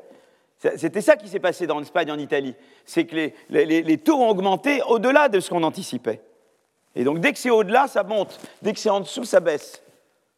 Arrive Draghi, boum Et là, ça devient en dessous. La surprise va être le contraire. Ça va être en dessous de ce qu'on pensait. D'accord? C'est vrai en Italie, en Espagne et en Italie. D'accord? Donc, c'est-à-dire que, en fait, donc, pendant la, crise des dettes souveraines, les taux à long terme étaient, euh, réalisés étaient au-dessus des, des, taux anticipés. Après l'OMT, les, taux à long terme tombent en dessous des taux anticipés, en, Espagne, en Italie. Et, que, en fait, l'OMT a, joué un rôle très important de, faire passer. on était trop optimiste en Espagne, en Italie, on devient, et là, du coup, on devient trop pessimiste presque, parce que la réalité va être mieux que ce à quoi tu t'attendais. D'accord? On crée la bonne surprise, après la mauvaise, la bonne. D'accord? Voilà, alors c'est moins le cas. Voilà, donc ça, c'était la, la, crise souveraine, et là, c'est les périodes post-OMT. Vous voyez, c'est vraiment radical. Hein c'est incroyable. Hein voilà. Alors, c'était moins le cas en France et en Allemagne. Euh, c'est un petit peu plus négatif après qu'avant, mais en France et Allemagne, qui étaient des pays où quand même, euh, c'est quand même un peu moins. Et pareil, États-Unis, euh, États-Unis Angleterre, moins. Alors maintenant, on regarde l'effet que ça a sur l'emploi. Et, du coup, qu'est-ce que ça va faire? Eh bien, alors que je regarde, donc là voilà, je regarde où j'en suis. Un, deux, pas que je perde mes, mes, mes, mes notes là. Voilà. Très bien. Alors maintenant, qu'est-ce que je regarde? Eh bien, avant, pendant la crise, pendant la crise eh bien, l'emploi était, euh, le taux de chômage est, de, est au-dessus de ce que j'anticipais. Comme j'ai eu une mauvaise surprise sur les taux, euh, euh, eh ben, eh ben, l'emploi va baisser beaucoup. Et donc les firmes réduisent l'emploi, et l'emploi, du coup, baisse beaucoup plus que ce que je pensais. Tandis qu'après Draghi, l'emploi va augmenter plus que ce que je pensais. D'accord?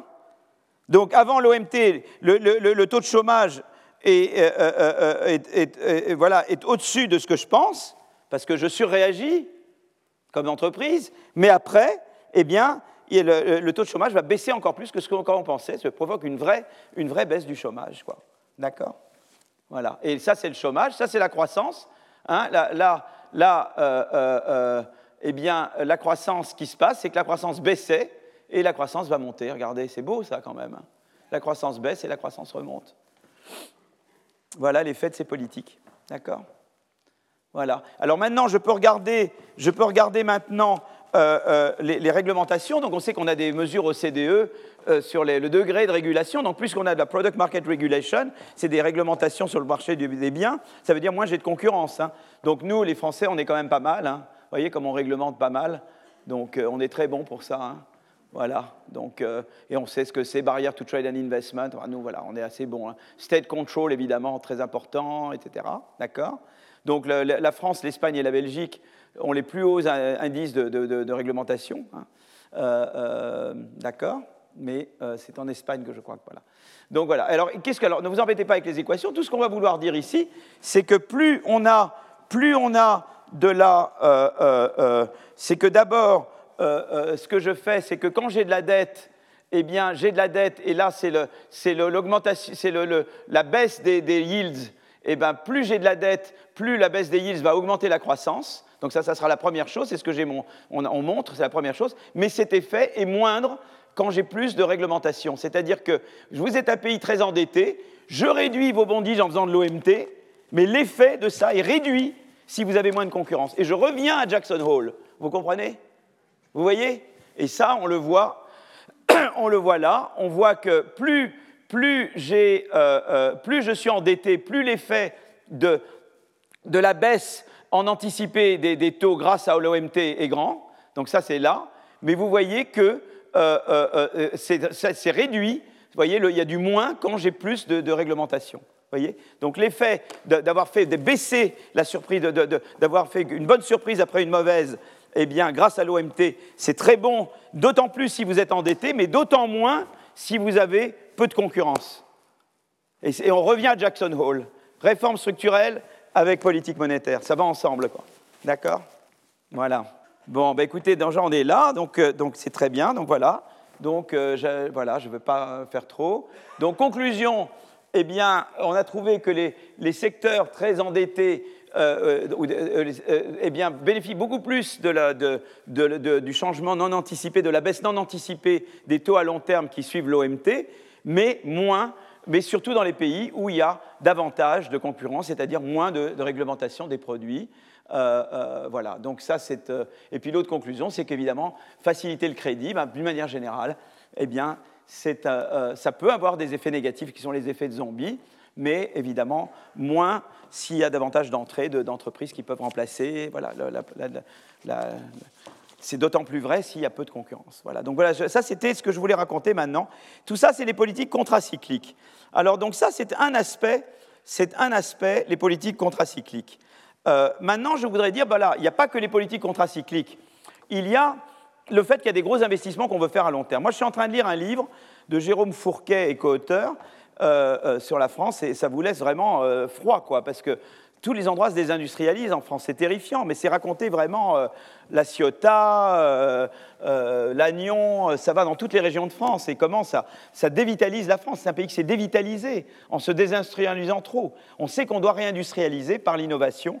On sait qu'on doit investir beaucoup dans l'éducation parce qu'on ne fera jamais un pays d'innovation avec les tests PISA que nous avons en ce moment. Donc on a Et ça, c'est indépendant de la politique contracyclique. C'est-à-dire, il y a d'un côté la politique contracyclique, mais de l'autre côté, on doit investir pour faire une croissance plus verte, plus inclusive et plus soutenue.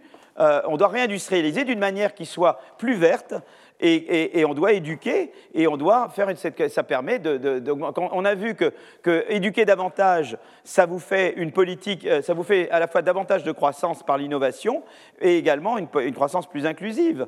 Euh, on a vu également qu'une bonne flexi-sécurité sur le marché du travail ça vous fait aussi une croissance plus soutenue et une croissance plus inclusive et plus protectrice. Donc tout ça il faut de l'argent. Et ça c'est distinct de la contracyclicalité. Ça c'est plutôt on doit investir dans le long terme. Or, nous avons une grosse dette publique, notamment après le Covid. Donc, comment on fait? Donc, maintenant, je vais consacrer l'heure qui reste à vous parler de dette publique et de, euh, euh, de dette publique et de croissance. Mais là, ce n'est pas tellement contracyclique. Alors, on sait que contrôler la dette publique, c'est bien parce qu'on peut faire des politiques plus contracycliques, ça, vous le gardez dans, un coin de votre... Hein, mais on a en, en, même temps le problème que nous devons faire ces investissements. Et ça, on doit les faire. Quoi.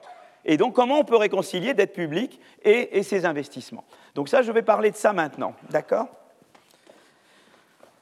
Alors, alors, je vais y aller tout doucement, d'accord? J'espère que c'est tout doucement. Si je vais trop vite, levez la main. Est-ce que là, vous êtes encore vivant? Est-ce que c'est bon là? Bah, C'est super. Oui, c'est bon. Voilà. voilà. Donc je vais.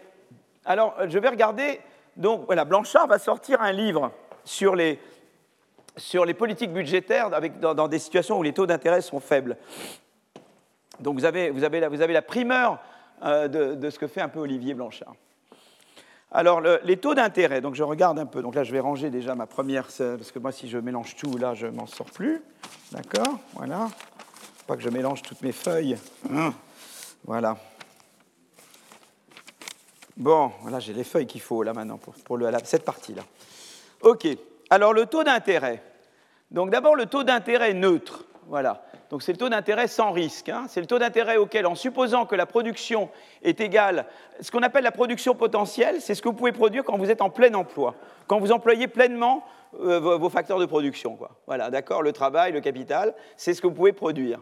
C'est ce qu'on appelle la production potentielle, d'accord?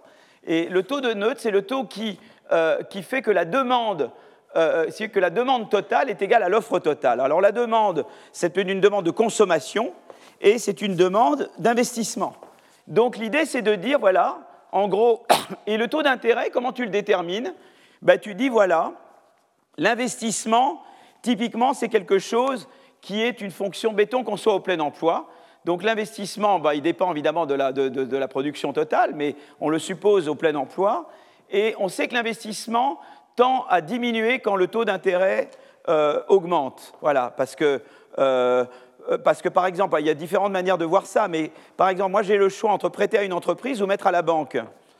Si le taux d'intérêt est plus important, je vais plutôt préférer mettre à la banque. Mettons qu'il y a des très bons projets qui rapportent plus que le taux d'intérêt, et décide dans les entreprises, et puis les projets où j'ai plutôt intérêt à avoir mon argent à la banque. Plus le taux d'intérêt à la banque est élevé, euh, moins j'ai intérêt à mettre de l'argent dans les entreprises, parce qu'il n'y aura que les très très très bons projets qui sont au-dessus. Donc plus le taux d'intérêt est élevé, plus l'investissement est faible. D'accord? Donc euh, on sait que l'investissement est une fonction décroissante du taux d'intérêt. L'épargne est une fonction croissante. Évidemment, plus vous avez le taux d'intérêt, plus vous épargnez. Donc ça, ce n'est pas besoin de faire un dessin. Et le taux d'équilibre, c'est le taux qui équilibre l'épargne et l'investissement. Voilà, c'est tout bête, d'accord? Et c'est ça le taux neutre. Donc c'est vraiment très simple, d'accord? Euh, euh, Alors évidemment, on peut dire, donc c'est le taux qui, tel que la demande globale générée, euh, euh, génère la demande globale à ce taux génère un Y égal au Y star. Voilà, c'est ça, c'est ça l'idée. C'est un taux tel que la demande globale, investissement plus consommation, qui est euh, à ce taux. La consommation, c'est Y moins l'épargne. Hein. donc, donc eh bien, vous génère une production égale à la production potentielle. Alors, il se peut, par exemple, vous pouvez être en situation de sous-chauffe. Si, par exemple, vous avez un ça peut se stabiliser à tel que vous avez un R tel que le Y est égal, euh, le Y tel que l'offre est égale à la demande, euh, euh, eh bien c'est un, un, Y qui est de sous-emploi. Vous voyez, ça vous fait arriver un Y en dessous du Y star. Là, c'est un Y où vous avez du chômage. Donc là, vous allez vouloir plutôt que les taux augmentent et, que, et, chauffer plus l'économie. Ça, c'est une économie qui est euh, tranquille, quoi, qui est d'accord, elle se... Donc c'est une économie à taux plus faible. Et euh, par contre, là, c'est une économie à surchauffe, vous voyez, euh, cette économie-là. Voilà, donc pardon, c'est celle-là. Là, vous avez des taux très élevés. Des taux très élevés, ça décourage l'investissement ça, encourage beaucoup l'épargne, donc ça réduit la consommation, ça réduit beaucoup la demande, et donc l'équilibre sur le marché des biens se fait à un niveau au-dessous du plein emploi. Ça, c'est quand le taux est, au-dessus du taux de neutre. Et ça, quand, les taux sont trop bas, ce qui se passe, c'est que la demande est au-dessus de l'offre.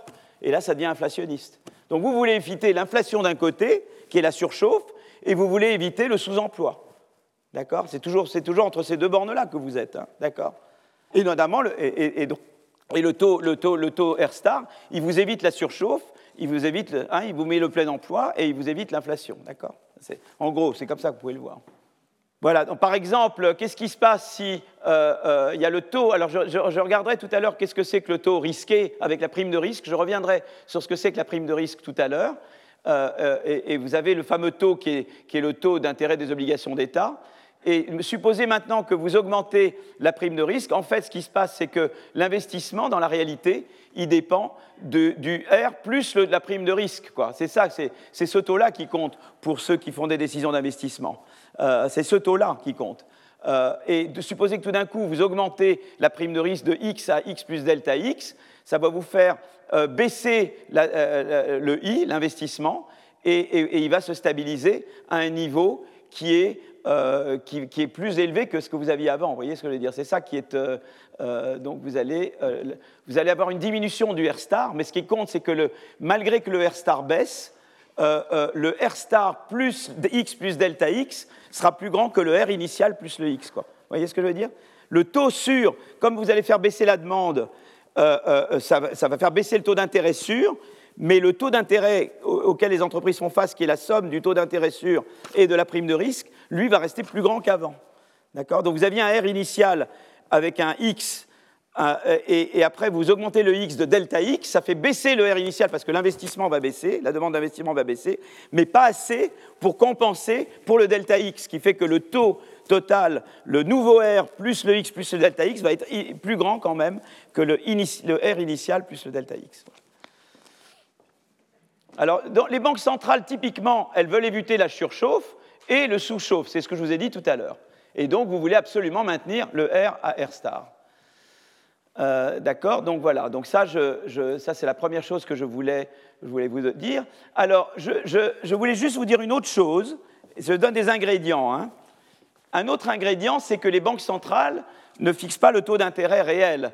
Euh, les banques centrales, euh, elles contrôlent le taux d'intérêt nominal sur les bons. Vous voyez, et, c'est intéressant parce que ce taux d'intérêt nominal, il ne peut pas être a priori négatif.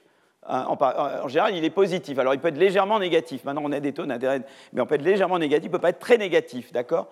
Et euh, le taux d'intérêt réel, alors on a cette relation-là, qui est euh, l'équation de Fischer, et je vais vous expliquer ce qu'elle veut dire, cette équation.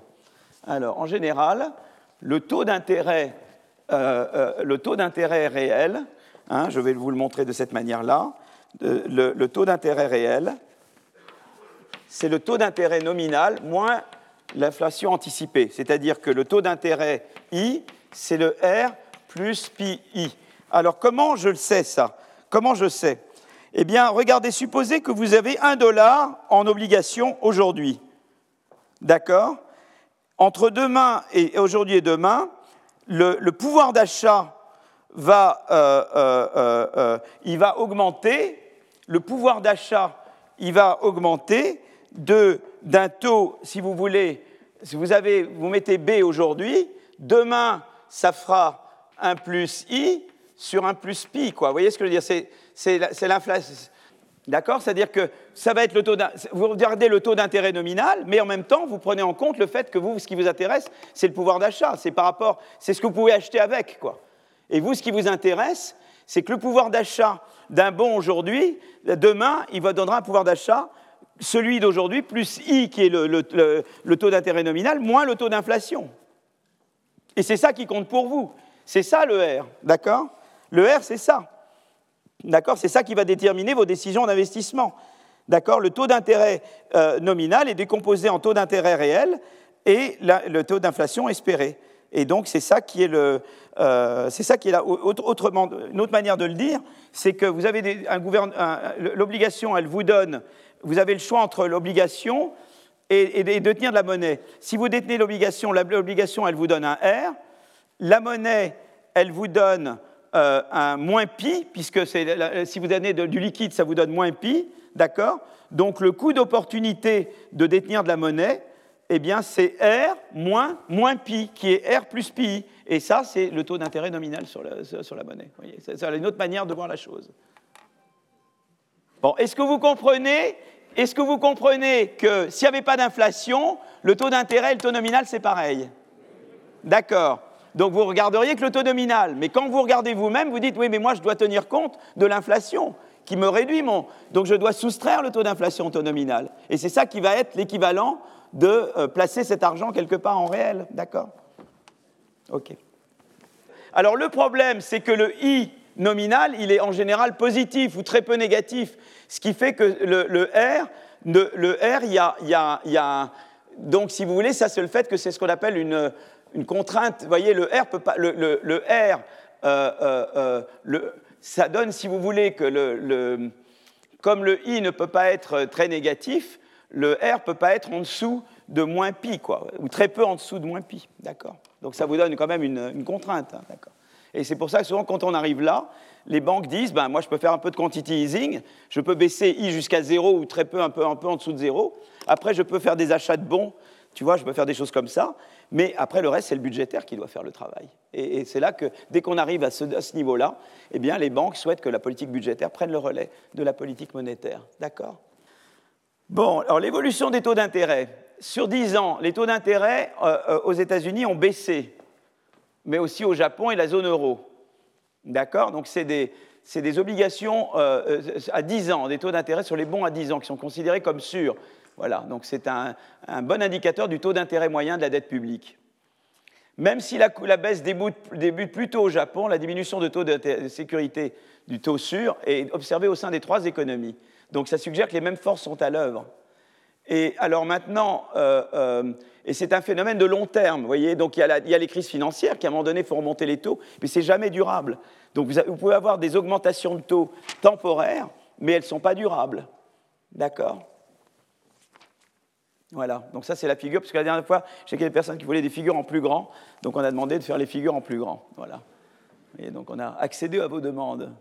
Et alors là, ce qui est très sympa, c'est que la baisse des taux, apparemment, par les historiens, vous disent que ça commence en 1320. Vous voyez, déjà, les, taux baissent, d'autant qu'on vienne, il y a, y a, y y a oh là là, une tendance décroissante, c'est ça, trend, hein, je dirais tendance, une tendance décroissante du taux d'intérêt. Voilà. Même historiquement, vous voyez. D'accord? Et alors le truc intéressant, c'est qu'on peut comparer le R et le G. Et ça, je vous en parlerai tout à l'heure, pourquoi c'est important de comparer le, euh, taux d'intérêt sûr et le G. Donc je vais euh, baisser, je vais lever ça. Et je vais baisser ça. Voilà. Ah oui, je... Donc je veux comparer le R et, le taux de croissance de l'économie. Voyez Le taux de croissance du PIB et le taux d'intérêt sûr. D'accord? Et ce qui est très intéressant, c'est que le, taux d'intérêt euh, euh, est, en rouge euh, et puis la croissance est en bleu. Et vous voyez que, en tout cas maintenant, le taux d'intérêt, le taux de croissance est au-dessus du taux d'intérêt sûr et que l'écart va croissant. Donc ça, c'est une chose importante à noter. D'accord? Donc ça, on va s'en servir tout à l'heure. D'accord? Alors, parmi les facteurs susceptibles d'avoir influencé, euh, alors la, raison, c'est que euh, euh, c'est sans doute espérance de vie et, et les comportements, eh bien, disons que parmi les facteurs susceptibles d'avoir influencé l'épargne, et donc c'est l'idée que, en fait, l'épargne, comme un excès d'épargne. À chaque fois, il y a un excès d'épargne par rapport à l'investissement qui oblige le taux d'intérêt à monter. Je vous ai dit tout à l'heure, le taux sûr, c'est l'égalité entre l'épargne et l'investissement. Mais euh, il y a une tendance à l'augmentation de l'épargne mondiale. Et donc, si je garde le taux, il y a un excès d'offres d'épargne, tu comprends? Donc, il faut que le taux baisse pour que l'investissement s'aligne sur l'épargne qui augmente, d'accord? Euh, et donc, parmi les facteurs susceptibles d'avoir influencé l'épargne, nous pouvons évoquer les évolutions démographiques, baby boom, l'augmentation de la longévité, la baisse de la fertilité, ça va dans le mauvais sens évidemment. Le rôle de l'accumulation de réserves internationales par les pays émergents est aussi souvent considéré comme un facteur majeur. Voilà. Donc euh, ça, donc c'est les, les, les, donc on voit un peu les évolutions du, taux sûr. Et en fait, si vous voulez, ce qu'il dit sur les évolutions démographiques, c'est euh, ben, y a une diminution de taux de fécondité, effectivement, qui est plus prononcée dans les pays développés et moins dans les pays euh, moins développés, d'accord? L'augmentation de l'espérance de vie est, vraie partout, et il y a l'effet du baby boom. Donc en termes de fécondité, au total, c'est vrai que tu as une baisse de fécondité, mais surtout dans les pays euh, développés, beaucoup moins dans les pays moins développés. Et l'espérance de vie, elle, a augmenté absolument partout. D'accord? Donc tu as, ça c'est au, total, ça, ça va dans le sens d'augmenter euh, l'offre d'épargne, parce qu'évidemment, l'augmentation des espérances de vie euh, pousse les gens à épargner davantage. Hein. ils, vont plus ils doivent se souvenir à leurs besoins plus longtemps. Voilà, donc, donc l'allongement de l'espérance de vie est susceptible d'entraîner une augmentation de l'épargne, donc une baisse du taux d'intérêt. Euh, euh, bon, la baisse de la fécondité, une proportion plus faible de travailleurs par rapport aux retraités réduit l'épargne globale, mais diminue le revenu de manière proportionnellement plus importante, de sorte que le taux d'épargne augmente à nouveau. Tu vois? Donc c'est ça qui est, euh, euh, le baby boom entraîne une augmentation du taux d'épargne quand les baby boomers travaillent et une diminution du taux d'épargne quand ils prennent leur retraite. Cet effet cependant pertinent aujourd'hui, s'estompera à l'avenir. Le facteur dominant toutefois est celui de l'allongement d'espérance de vie, ce qui laisse supposer une pression continue à la baisse des taux d'intérêt. Donc ça, c'est vraiment la vision euh, que, que, nous avons là. Voilà. Alors, euh, les, taux d'intérêt n'ont cessé de baisser, sans être particulièrement la conséquence de la crise financière mondiale ou du Covid. D'accord? Une, inconnue majeure serait la politique budgétaire. Évidemment, si tout d'un coup tu fais beaucoup de surchauffe, tu peux entraîner temporairement une augmentation des taux d'intérêt pour endiguer l'inflation qui en résulterait. Ça, c'est possible, mais c'est temporaire. Ça ne va pas affecter la tendance de long terme des taux d'intérêt. Mais ça peut quand même compromettre beaucoup de choses, même euh, si ça dure un certain temps, ça peut euh, nous rendre insolvables, etc. D'accord? Voilà, donc ça, c'est ce que je voulais dire un peu sur les taux d'intérêt, taux de croissance, évolution des taux d'intérêt. Alors, je vais maintenant passer aux deux derniers. Là, je, vais passer, donc maintenant, je passe à. Euh, alors, voilà, je passe à cette passe-là, et après, je terminerai. Et je passe à nouveau, diaporama. Alors, la dette publique, qu'est-ce que c'est que la dette publique? Euh, euh, Donc, la dette du gouvernement central, c'est une dette souveraine. La dette est un stock. Le déficit est un flux qui augmente la dette. Les excédents peuvent être utilisés, euh, là il manque un S, pour rembourser la dette et pour acheter des actifs financiers. D'accord? La dette en fin de période, c'est la dette en, début en fin de période précédente, plus les déficits financiers de la période T. D'accord? Alors il y a des bonnes raisons pour s'endetter. Payer une guerre, étaler le coût d'une catastrophe, absorber des chocs sur le revenu. Ben, ça, on l'a dit tout à l'heure, hein, hmm, la contracyclicalité. Financer des investissements, ben, voilà, on y vient, dont le rendement euh, collectif est supérieur au taux d'intérêt réel, euh, rendement de croissance notamment. L'endettement est une manière de répartir la charge d'un investissement entre les générations, d'assurer une stabilisation macro. C'est la contracyclicalité. Mais il y a aussi de mauvaises raisons. Euh, le financement des dépenses courantes voilà, d'accord Alors, contrairement à un ménage, l'État n'est pas mortel. La dette est transmise de génération en génération et s'érode par l'inflation et la croissance.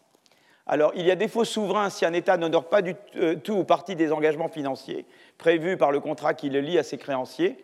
Deux conséquences d'un tel événement. Eh bien, les titres de dette de l'État ne sont plus acceptés comme collatéral par les banques centrales. Donc, tu as une notation qui baisse, hein, notation D, défaut et tu déclenches le paiement des assurances contre le risque de défaut sur décision de la, euh, de la ISDA. Alors là, maintenant, on va arriver à cette, euh, à cette chose. Je, vais vous l'expliquer, on va vous l'expliquer très très simplement. Euh, donc ne vous, ne, vous affolez, ne vous affolez pas, d'accord? Alors je vais écrire en tableau des trucs pour mathématiques, mais regardez surtout ce que ça veut dire. Ce que ça veut dire est très très intuitif. Alors ma dette aujourd'hui, ma dette aujourd'hui, d'accord? Qu'est-ce que c'est que ma dette aujourd'hui? Ma dette aujourd'hui, BT, c'est ma dette hier, mais j'ai des intérêts. Donc ça, c'est ma dette hier, j'avais ma dette d'hier, mais je dois, je dois rajouter les intérêts sur cette dette, d'accord? Et puis, alors, je mets plus d'été, c'est mon déficit, mais tu peux l'écrire moins mon surplus primaire, parce que le déficit, c'est moins le surplus primaire, d'accord? Déjà, si tu veux le mettre en moins le surplus, plus ou plus le déficit. Le déficit augmente ta dette, si je fais du surplus, ça la diminue, d'accord? OK? Bah, vous êtes formidable. Voilà. Bon.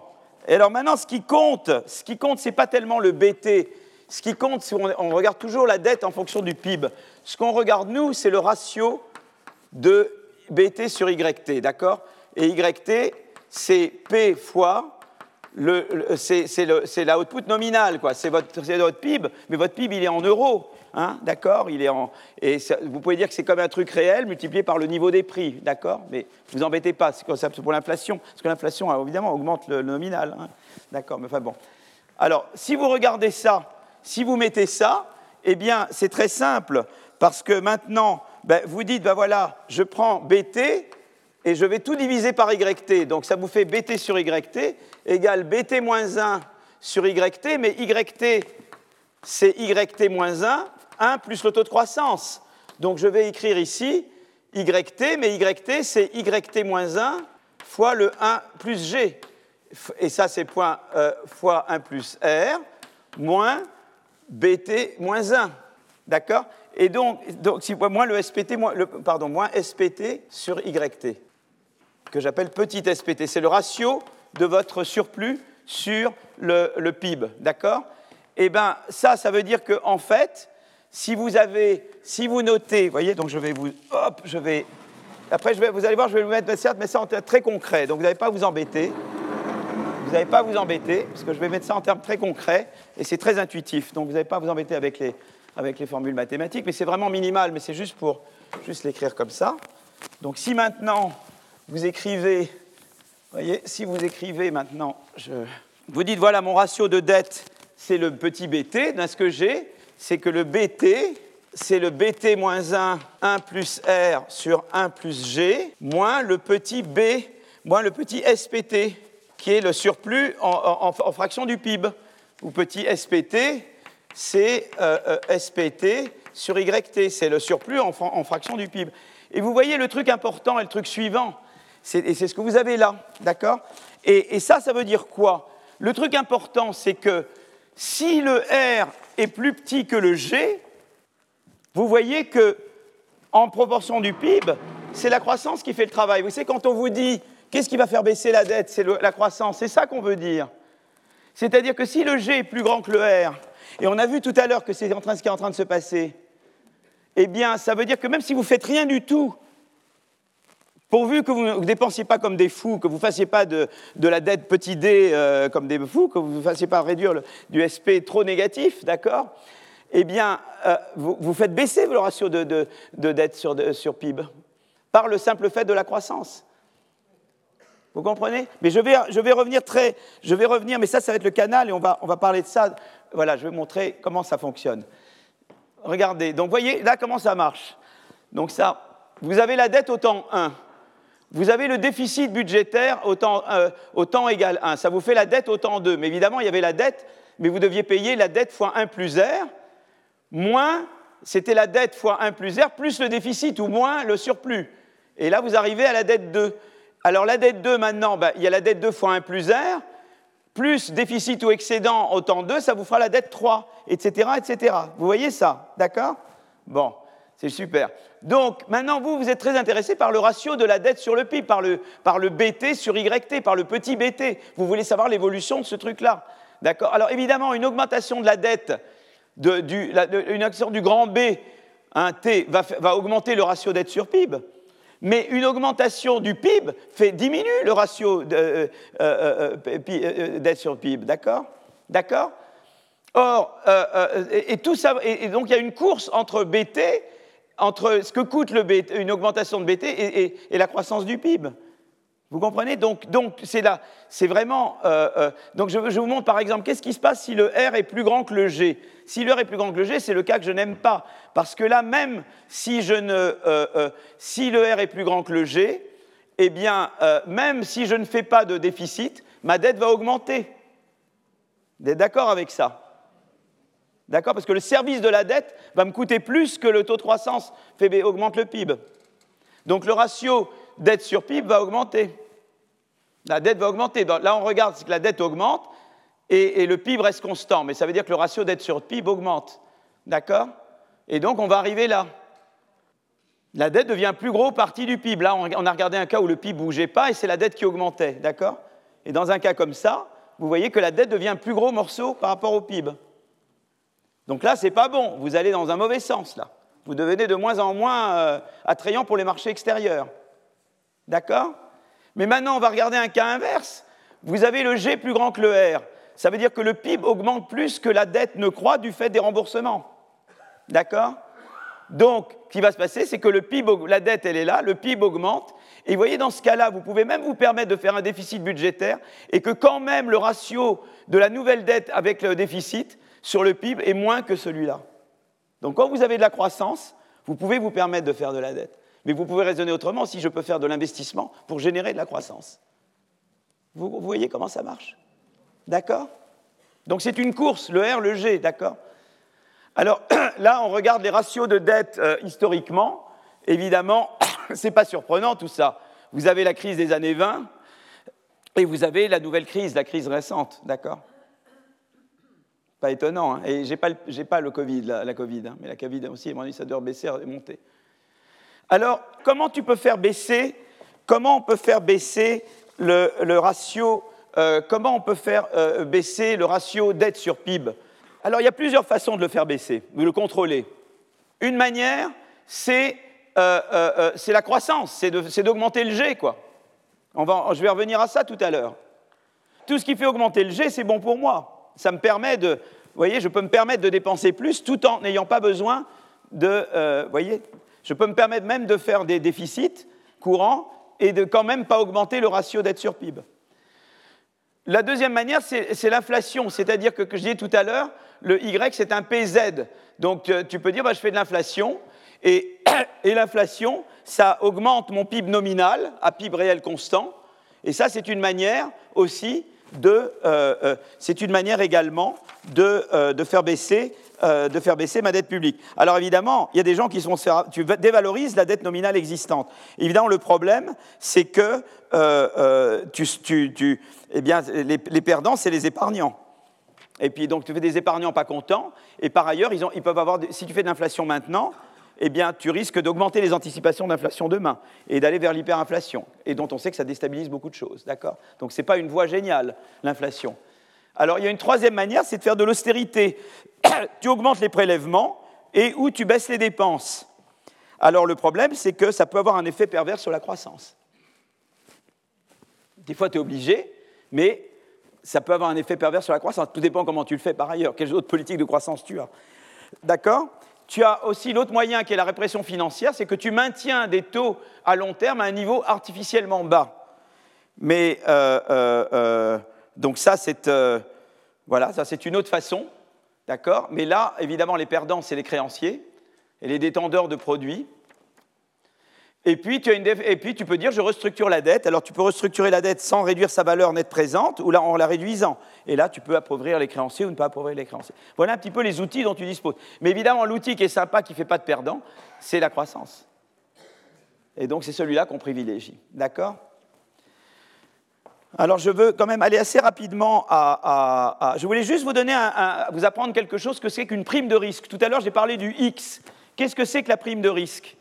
Eh bien, voilà, je vais vous le montrer très simplement, ça c'est grâce à Pisani. Donc, supposez que l'État emprunte 100 et la probabilité qu'il ne rembourse rien est n.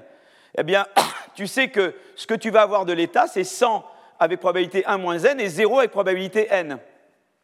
Eh bien, pour compenser ce risque, les investisseurs vont demander au-dessus du taux d'intérêt une prime de risque rho, telle que 1 plus i fois 1 plus ρ, qui est plus ou moins 1 plus i plus ρ, eh bien, fois E de P devrait être égal à la même chose que s'ils avaient pour sûr le i euh, sans avec le i. Et ça, c'est la prime de risque. Et tu vois que la prime de risque, elle est, très, elle est directement liée à la probabilité d'insolvabilité. Plus tu penses que l'État est insolvable, plus tu demandes une prime de risque. Et l'écart entre le i et le, et le, et le, enfin, le, rho, qui est l'écart entre le i et le i plus rho, quoi, entre le i et ça, si vous voulez, enfin, entre 1 plus i et 1 plus et ça, euh, c'est ce qu'on appelle le, spread. D'accord?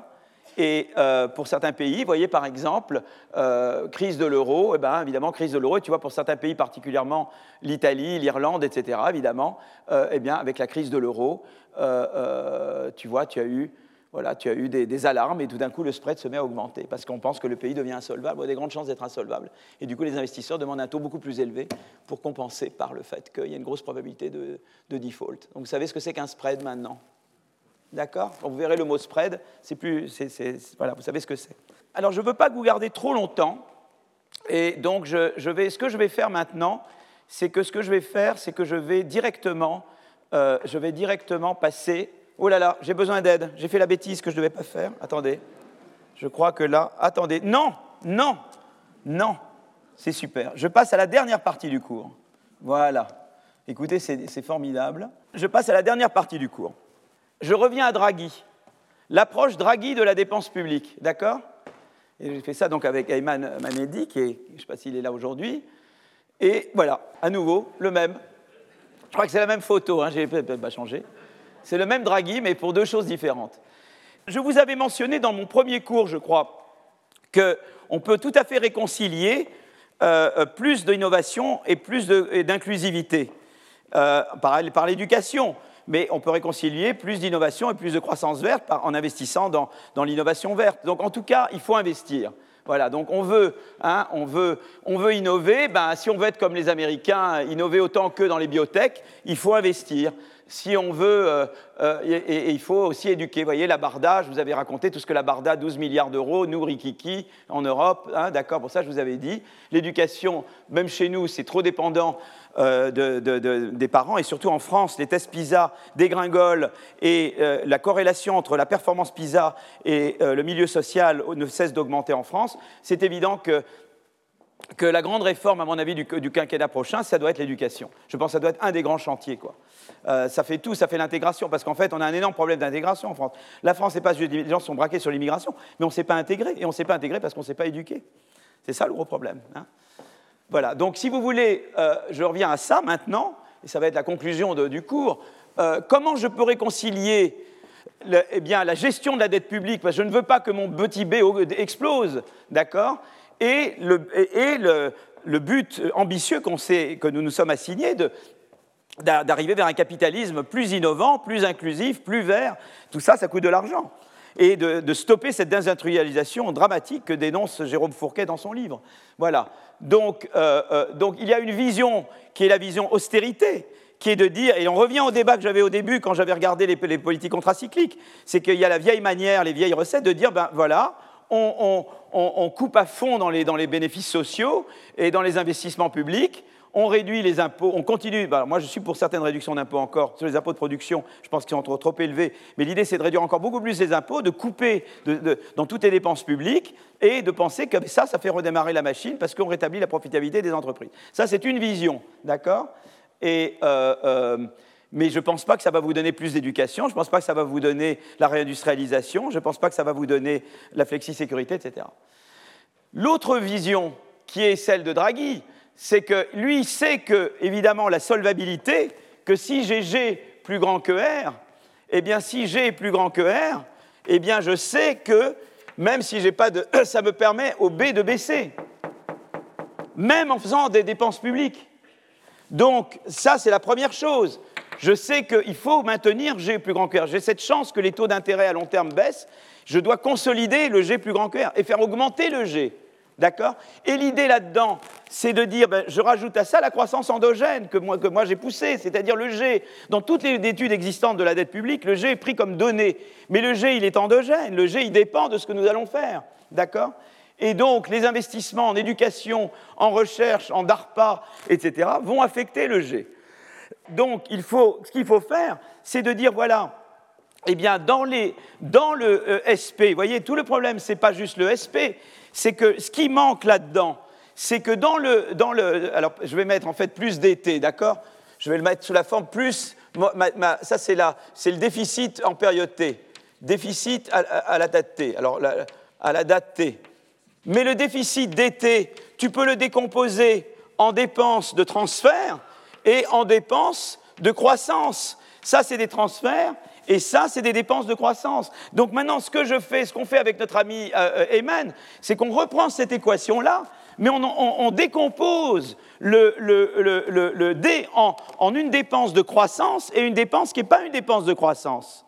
Et ça change tout de faire ça, parce que du coup, je peux me permettre, non, seulement je peux me permettre de faire du déficit, mais je veux faire une déficit, mais surtout centré sur du G, qui va augmenter le petit G, et qui du coup va donner encore plus d'oxygène pour encore pouvoir augmenter ses dépenses. Et vous voyez, c'est une nouvelle logique qui arrive là.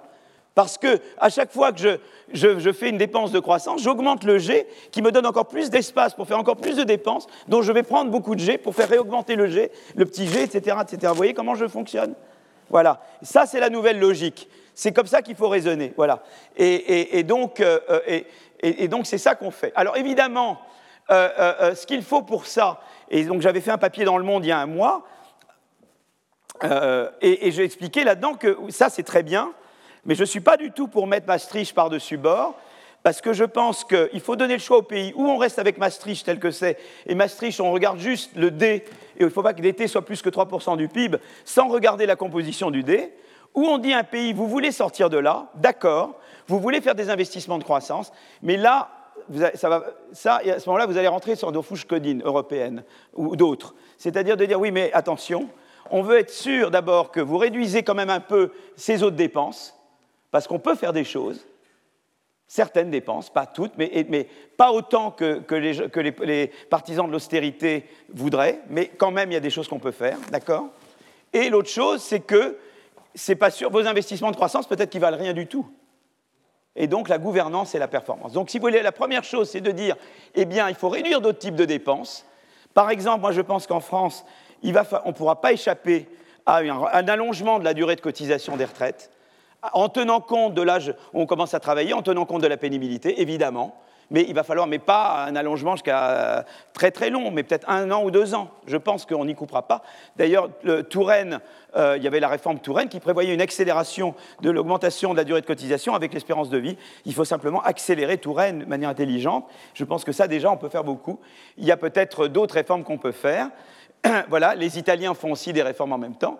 Et il faut regarder la gouvernance des G, s'assurer que les G sont vraiment bien faits. Alors je vais revenir là-dessus, d'accord? Je vais revenir là-dessus. Donc Draghi, qu'est-ce qu'il fait Alors là, on est au Draghi Premier ministre. C'est plus Draghi euh, euh, président de la Banque centrale. C'est Draghi Premier ministre. Qu'est-ce qu'il fait Draghi? Eh bien, Draghi, il dit moi, j'ai des fonds européens de relance. Qu'est-ce que je vais en faire? L'Italie est déjà endettée je vais utiliser ces fonds pour m'endetter encore plus. Et je vais, grâce à, cet argent que j'ai, donc les fonds plus l'emprunt, grâce à ces fonds, je vais financer un investissement de 10% du PIB sur 5 ans et je vais les mettre dans l'éducation, la recherche, la santé, l'énergie et le numérique. Mais en même temps, je vais approfondir la réforme de l'État. Les Italiens avaient déjà fait une réforme de l'État beaucoup plus que nous. Hein. Il y avait eu notamment euh, euh, Oh, c'était sous Prodi, quand Prodi était Premier ministre, il y avait eu euh, Bassanini, quand Franco Bassanini était ministre de la, fonction publique, c'était les réformes Bassanini sous Prodi, quand Prodi était euh, président du Conseil. Ils avaient fait déjà beaucoup de réformes de l'État, beaucoup plus que nous. Hein. Voilà. Mais lui, il va continuer le plan Draghi. Et donc, il a été négocié avec les Européens. il a négocié son plan avec eux. Il a dit voilà comment je vais faire mes investissements et je vais en même temps approfondir. Et il a eu le tampon européen sur son plan. Voilà. Ça, c'est la bonne manière de faire. Et donc, on va regarder maintenant un petit peu, on s'est amusé à regarder euh, euh, euh, des plans d'investissement en disant, voilà, regardons 0,5 de PIB d'investissement dans l'éducation tous les ans euh, euh, et, je reviens, en utilisant, je vous rappelle, je vous avais parlé de ce papier d'Axigit, vous savez, sur le Danemark, vous vous souvenez? Et il avait des estimations en regardant l'hétérogénéité des faits, le fait qu'il y avait des gens qui aimaient la recherche, d'autres qui ne l'aimaient pas, des gens qui avaient des contraintes des crédits, des gens qui ne l'aimaient pas, euh, des gens qui avaient des niveaux d'éducation ou des niveaux voilà, différents. Et il avait pris tout ça en compte pour estimer des effets de croissance de certaines politiques. Et là, on va regarder un des effets d'un investissement dans l'éducation tous les cinq ans et en supposant les mêmes effets qu'au Danemark. en fait, il y a des raisons de penser que l'effet serait plus important chez nous, parce que notre point de départ est beaucoup plus mauvais que celui du Danemark. Mais euh, voilà les effets, voilà, les, voilà, disons, si on fait éducation ou RD, de combien on augmente la croissance chaque année. Donc c'est une augmentation de 20% de du taux de croissance initial. Hein.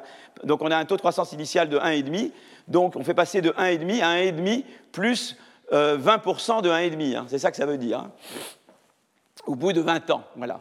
Donc, on fait ce, truc-là. Donc, ça veut dire que ce qu'on fait, c'est que je vais dépenser ça, et ça va être mon grand G. Ça, c'est ma dépense d'éducation. D'accord? Ce que je vais faire, donc, euh, je vais regarder ça, et je vais les réduire.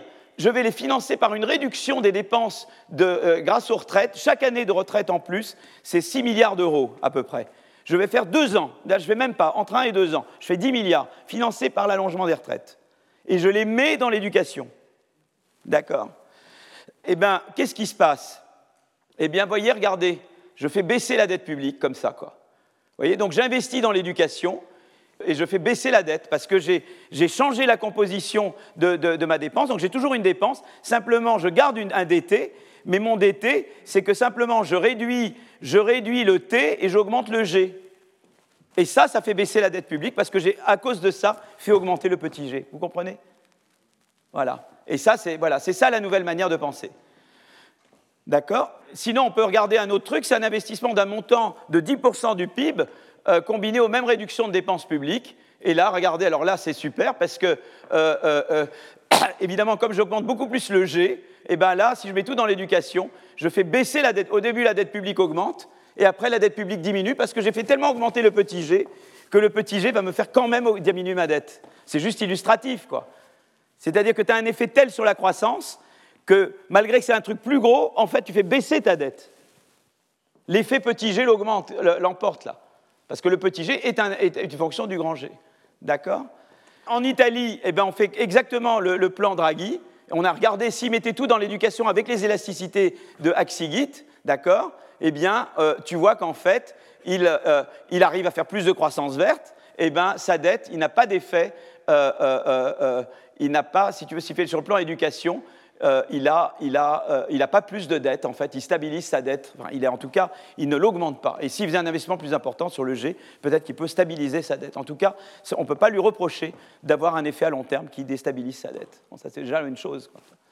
Et alors là, le, cas suédois, alors le cas suédois est très intéressant parce que euh, eux, ils, ont, ils démarrent d'un ratio de dette sur PIB de 40%, le, le petit BP, le BT, c'est 40%, et eux, bah, s'ils adoptaient 10% du PIB suédois, euh, euh, tu vois, financé entièrement par de nouveaux prêts. Ils n'ont même pas à réduire, eux, ils pas, on leur demande même pas de réforme de, des retraites, on leur demande même pas de réforme de l'État, dit rien du tout, parce qu'ils ont tout fait déjà.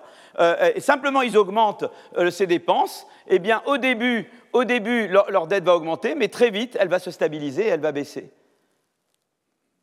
Et, eux, ils n'ont même pas besoin d'un 10 milliards de, retraite, tu vois, d'augmentation de, la charge, parce qu'ils partent d'un niveau plus bas aussi de, dette. Hein. et ils ont fait ces réformes déjà. Donc eux, ils n'ont pas besoin. Eux, ils peuvent se permettre d'investir davantage. Donc c'est intéressant, c'est une manière de voir. Donc conclusion, c'est un nouveau paradigme. Il faut regarder la composition de la dépense publique, pas juste le montant total de cette dépense. Il faut distinguer les investissements qui augmentent le petit g des dépenses qui n'augmentent pas le petit g. Et les nouveaux investissements doivent aller de pair avec une baisse de certaines dépenses publiques. Je pense, moi, par exemple, en France, à l'allongement de la durée de cotisation pour les retraites d'un ou deux ans, plutôt deux que un, et euh, une durée minimale vraiment de 35 heures dans tout emploi public, que 35 heures soit vraiment 35 heures, pas 20 euh, heures, quoi, tu vois, voilà, d'accord? Et, euh, et puis, euh, mais, c'est beaucoup moins que ce que proposent les gens qui proposent l'austérité. Ce n'est pas de l'austérité. Et, je soumets les nouveaux investissements à un double contrôle, gouvernance. Alors je viens à la gouvernance. La gouvernance, c'est quoi? Eh bien, l'éducation, par exemple, on regarde les tests. Et on regarde surtout la gouvernance, c'est-à-dire est-ce qu'il faut autonomie ou pas jusqu'à un certain point des d'établissement, est-ce qu'il faut tutorat, contrat avec les enseignants? Les enseignants ne sont pas assez payés en France, mais peut-être on peut définir un nouveau contrat avec les enseignants où ils gagneraient beaucoup plus, mais en même temps, peut-être qu'il y a de l'encadrement d'élèves, peut-être qu'il y a des choses, et donc de repenser la mission pédagogique. Donc ça, c'est à revoir, évidemment. D'accord je, ne sais pas comment le faire, mais la politique industrielle, on sait qu'il faut la darpaïser. Moi, moi, grande inquiétude, je vous l'ai dit plein de fois avec 2030, c'est qu'on continue à graisser la patte des grosses entreprises françaises. Elles sont très sympathiques, mais on leur donne l'argent et on leur dit vous traitez directement avec vos filières. Il n'y a aucune darpaïsation pour le moment des investissements publics. Moi, j'aurais voulu qu'avec 2030, il y ait une nouvelle gouvernance des investissements, comme la DARPA ou comme la BARDA, dont je vous avais parlé, c'est un mélange de top-down et de bottom-up pour préserver la concurrence. Pour le moment, c'est on donne à quelques gros et on les laisse se débrouiller. Et ça, ça a beaucoup de chances de ne pas marcher beaucoup, très bien. Donc ça, c'est voilà. Et, voilà, et que dans différents types d'investissements, on regarde la gouvernance de ces investissements. Voilà, ça c'est la première chose. Comme quand on a fait l'université, quand il y avait eu le plan des IDEX, le plan euh, en, 2010-2011, euh, il y avait eu la gouvernance des universités qui devait s'améliorer. Voilà, et donc on avait discuté de la gouvernance. Moi j'étais dans le jury IDEX, et donc il y avait différents candidats, universités candidates, enfin campus candidats, et ils devaient montrer qu'ils amélioraient leur gouvernance, sinon ils n'obtenaient pas l'argent. Donc il fallait que ce soit un transformateur, il faut qu'un investissement, il faut que le G soit transformateur. J'améliore le système d'éducation. Euh, il est beaucoup trop centralisé, il n'y a pas assez d'autonomie des chefs d'établissement. Je darpaïse la politique industrielle. Je, euh, vous voyez, je dois gérer ça autrement. Euh, et puis la deuxième chose, c'est la performance. On sait que par exemple, il y a les tests PISA, tous les tests sur l'école, euh, euh, il y a euh, innovation, ben, on a les brevets, la qualité des brevets, l'entrée de nouvelles entreprises innovantes, la, croissance de la productivité. Tout ça, c'est des indices qui, nous renseignent sur l'efficacité de l'investissement. Et donc, il faut que les pays acceptent de se soumettre à des critères de gouvernance et de performance. Et je pense que c'est sous cette condition-là qu'on peut dire, alors d'accord, vous ne euh, prenez pas Maastricht complètement, on fait un Maastricht amélioré pour vous, avec ça, avec toutes ces conditions-là. Si vous ne voulez pas, vous restez à Maastricht maintenant. Voilà, donc vous avez le statu quo. Pour ça qu'il faut absolument garder le Maastricht maintenant, parce que vous ne voulez pas, comme on disait aux universités, vous ne voulez pas vous réformer, vous gardez, vous restez pauvre comme vous êtes maintenant. Vous voulez vous réformer, vous aurez de l'argent. Donc, euh, euh, et donc, si vous voulez, je pense que là, c'est un nouveau paradigme, mais c'est un paradigme beaucoup plus exigeant, parce que ça veut dire que les pays se soumettent quand même euh, au contrôle. Ils doivent, ils doivent faire ce qu'a fait Draghi, c'est-à-dire aller discuter avec les autorités européennes pour montrer qu'ils ont un plan viable et que ça fonctionne. Voilà. Et ça, je crois que c'est une, une, nouvelle manière de voir les choses. Voilà un petit peu comment je. Voilà, je crois que je conclus le cours euh, à ce stade. Merci beaucoup. Retrouvez tous les contenus du Collège de France sur www.colège-2-france.fr.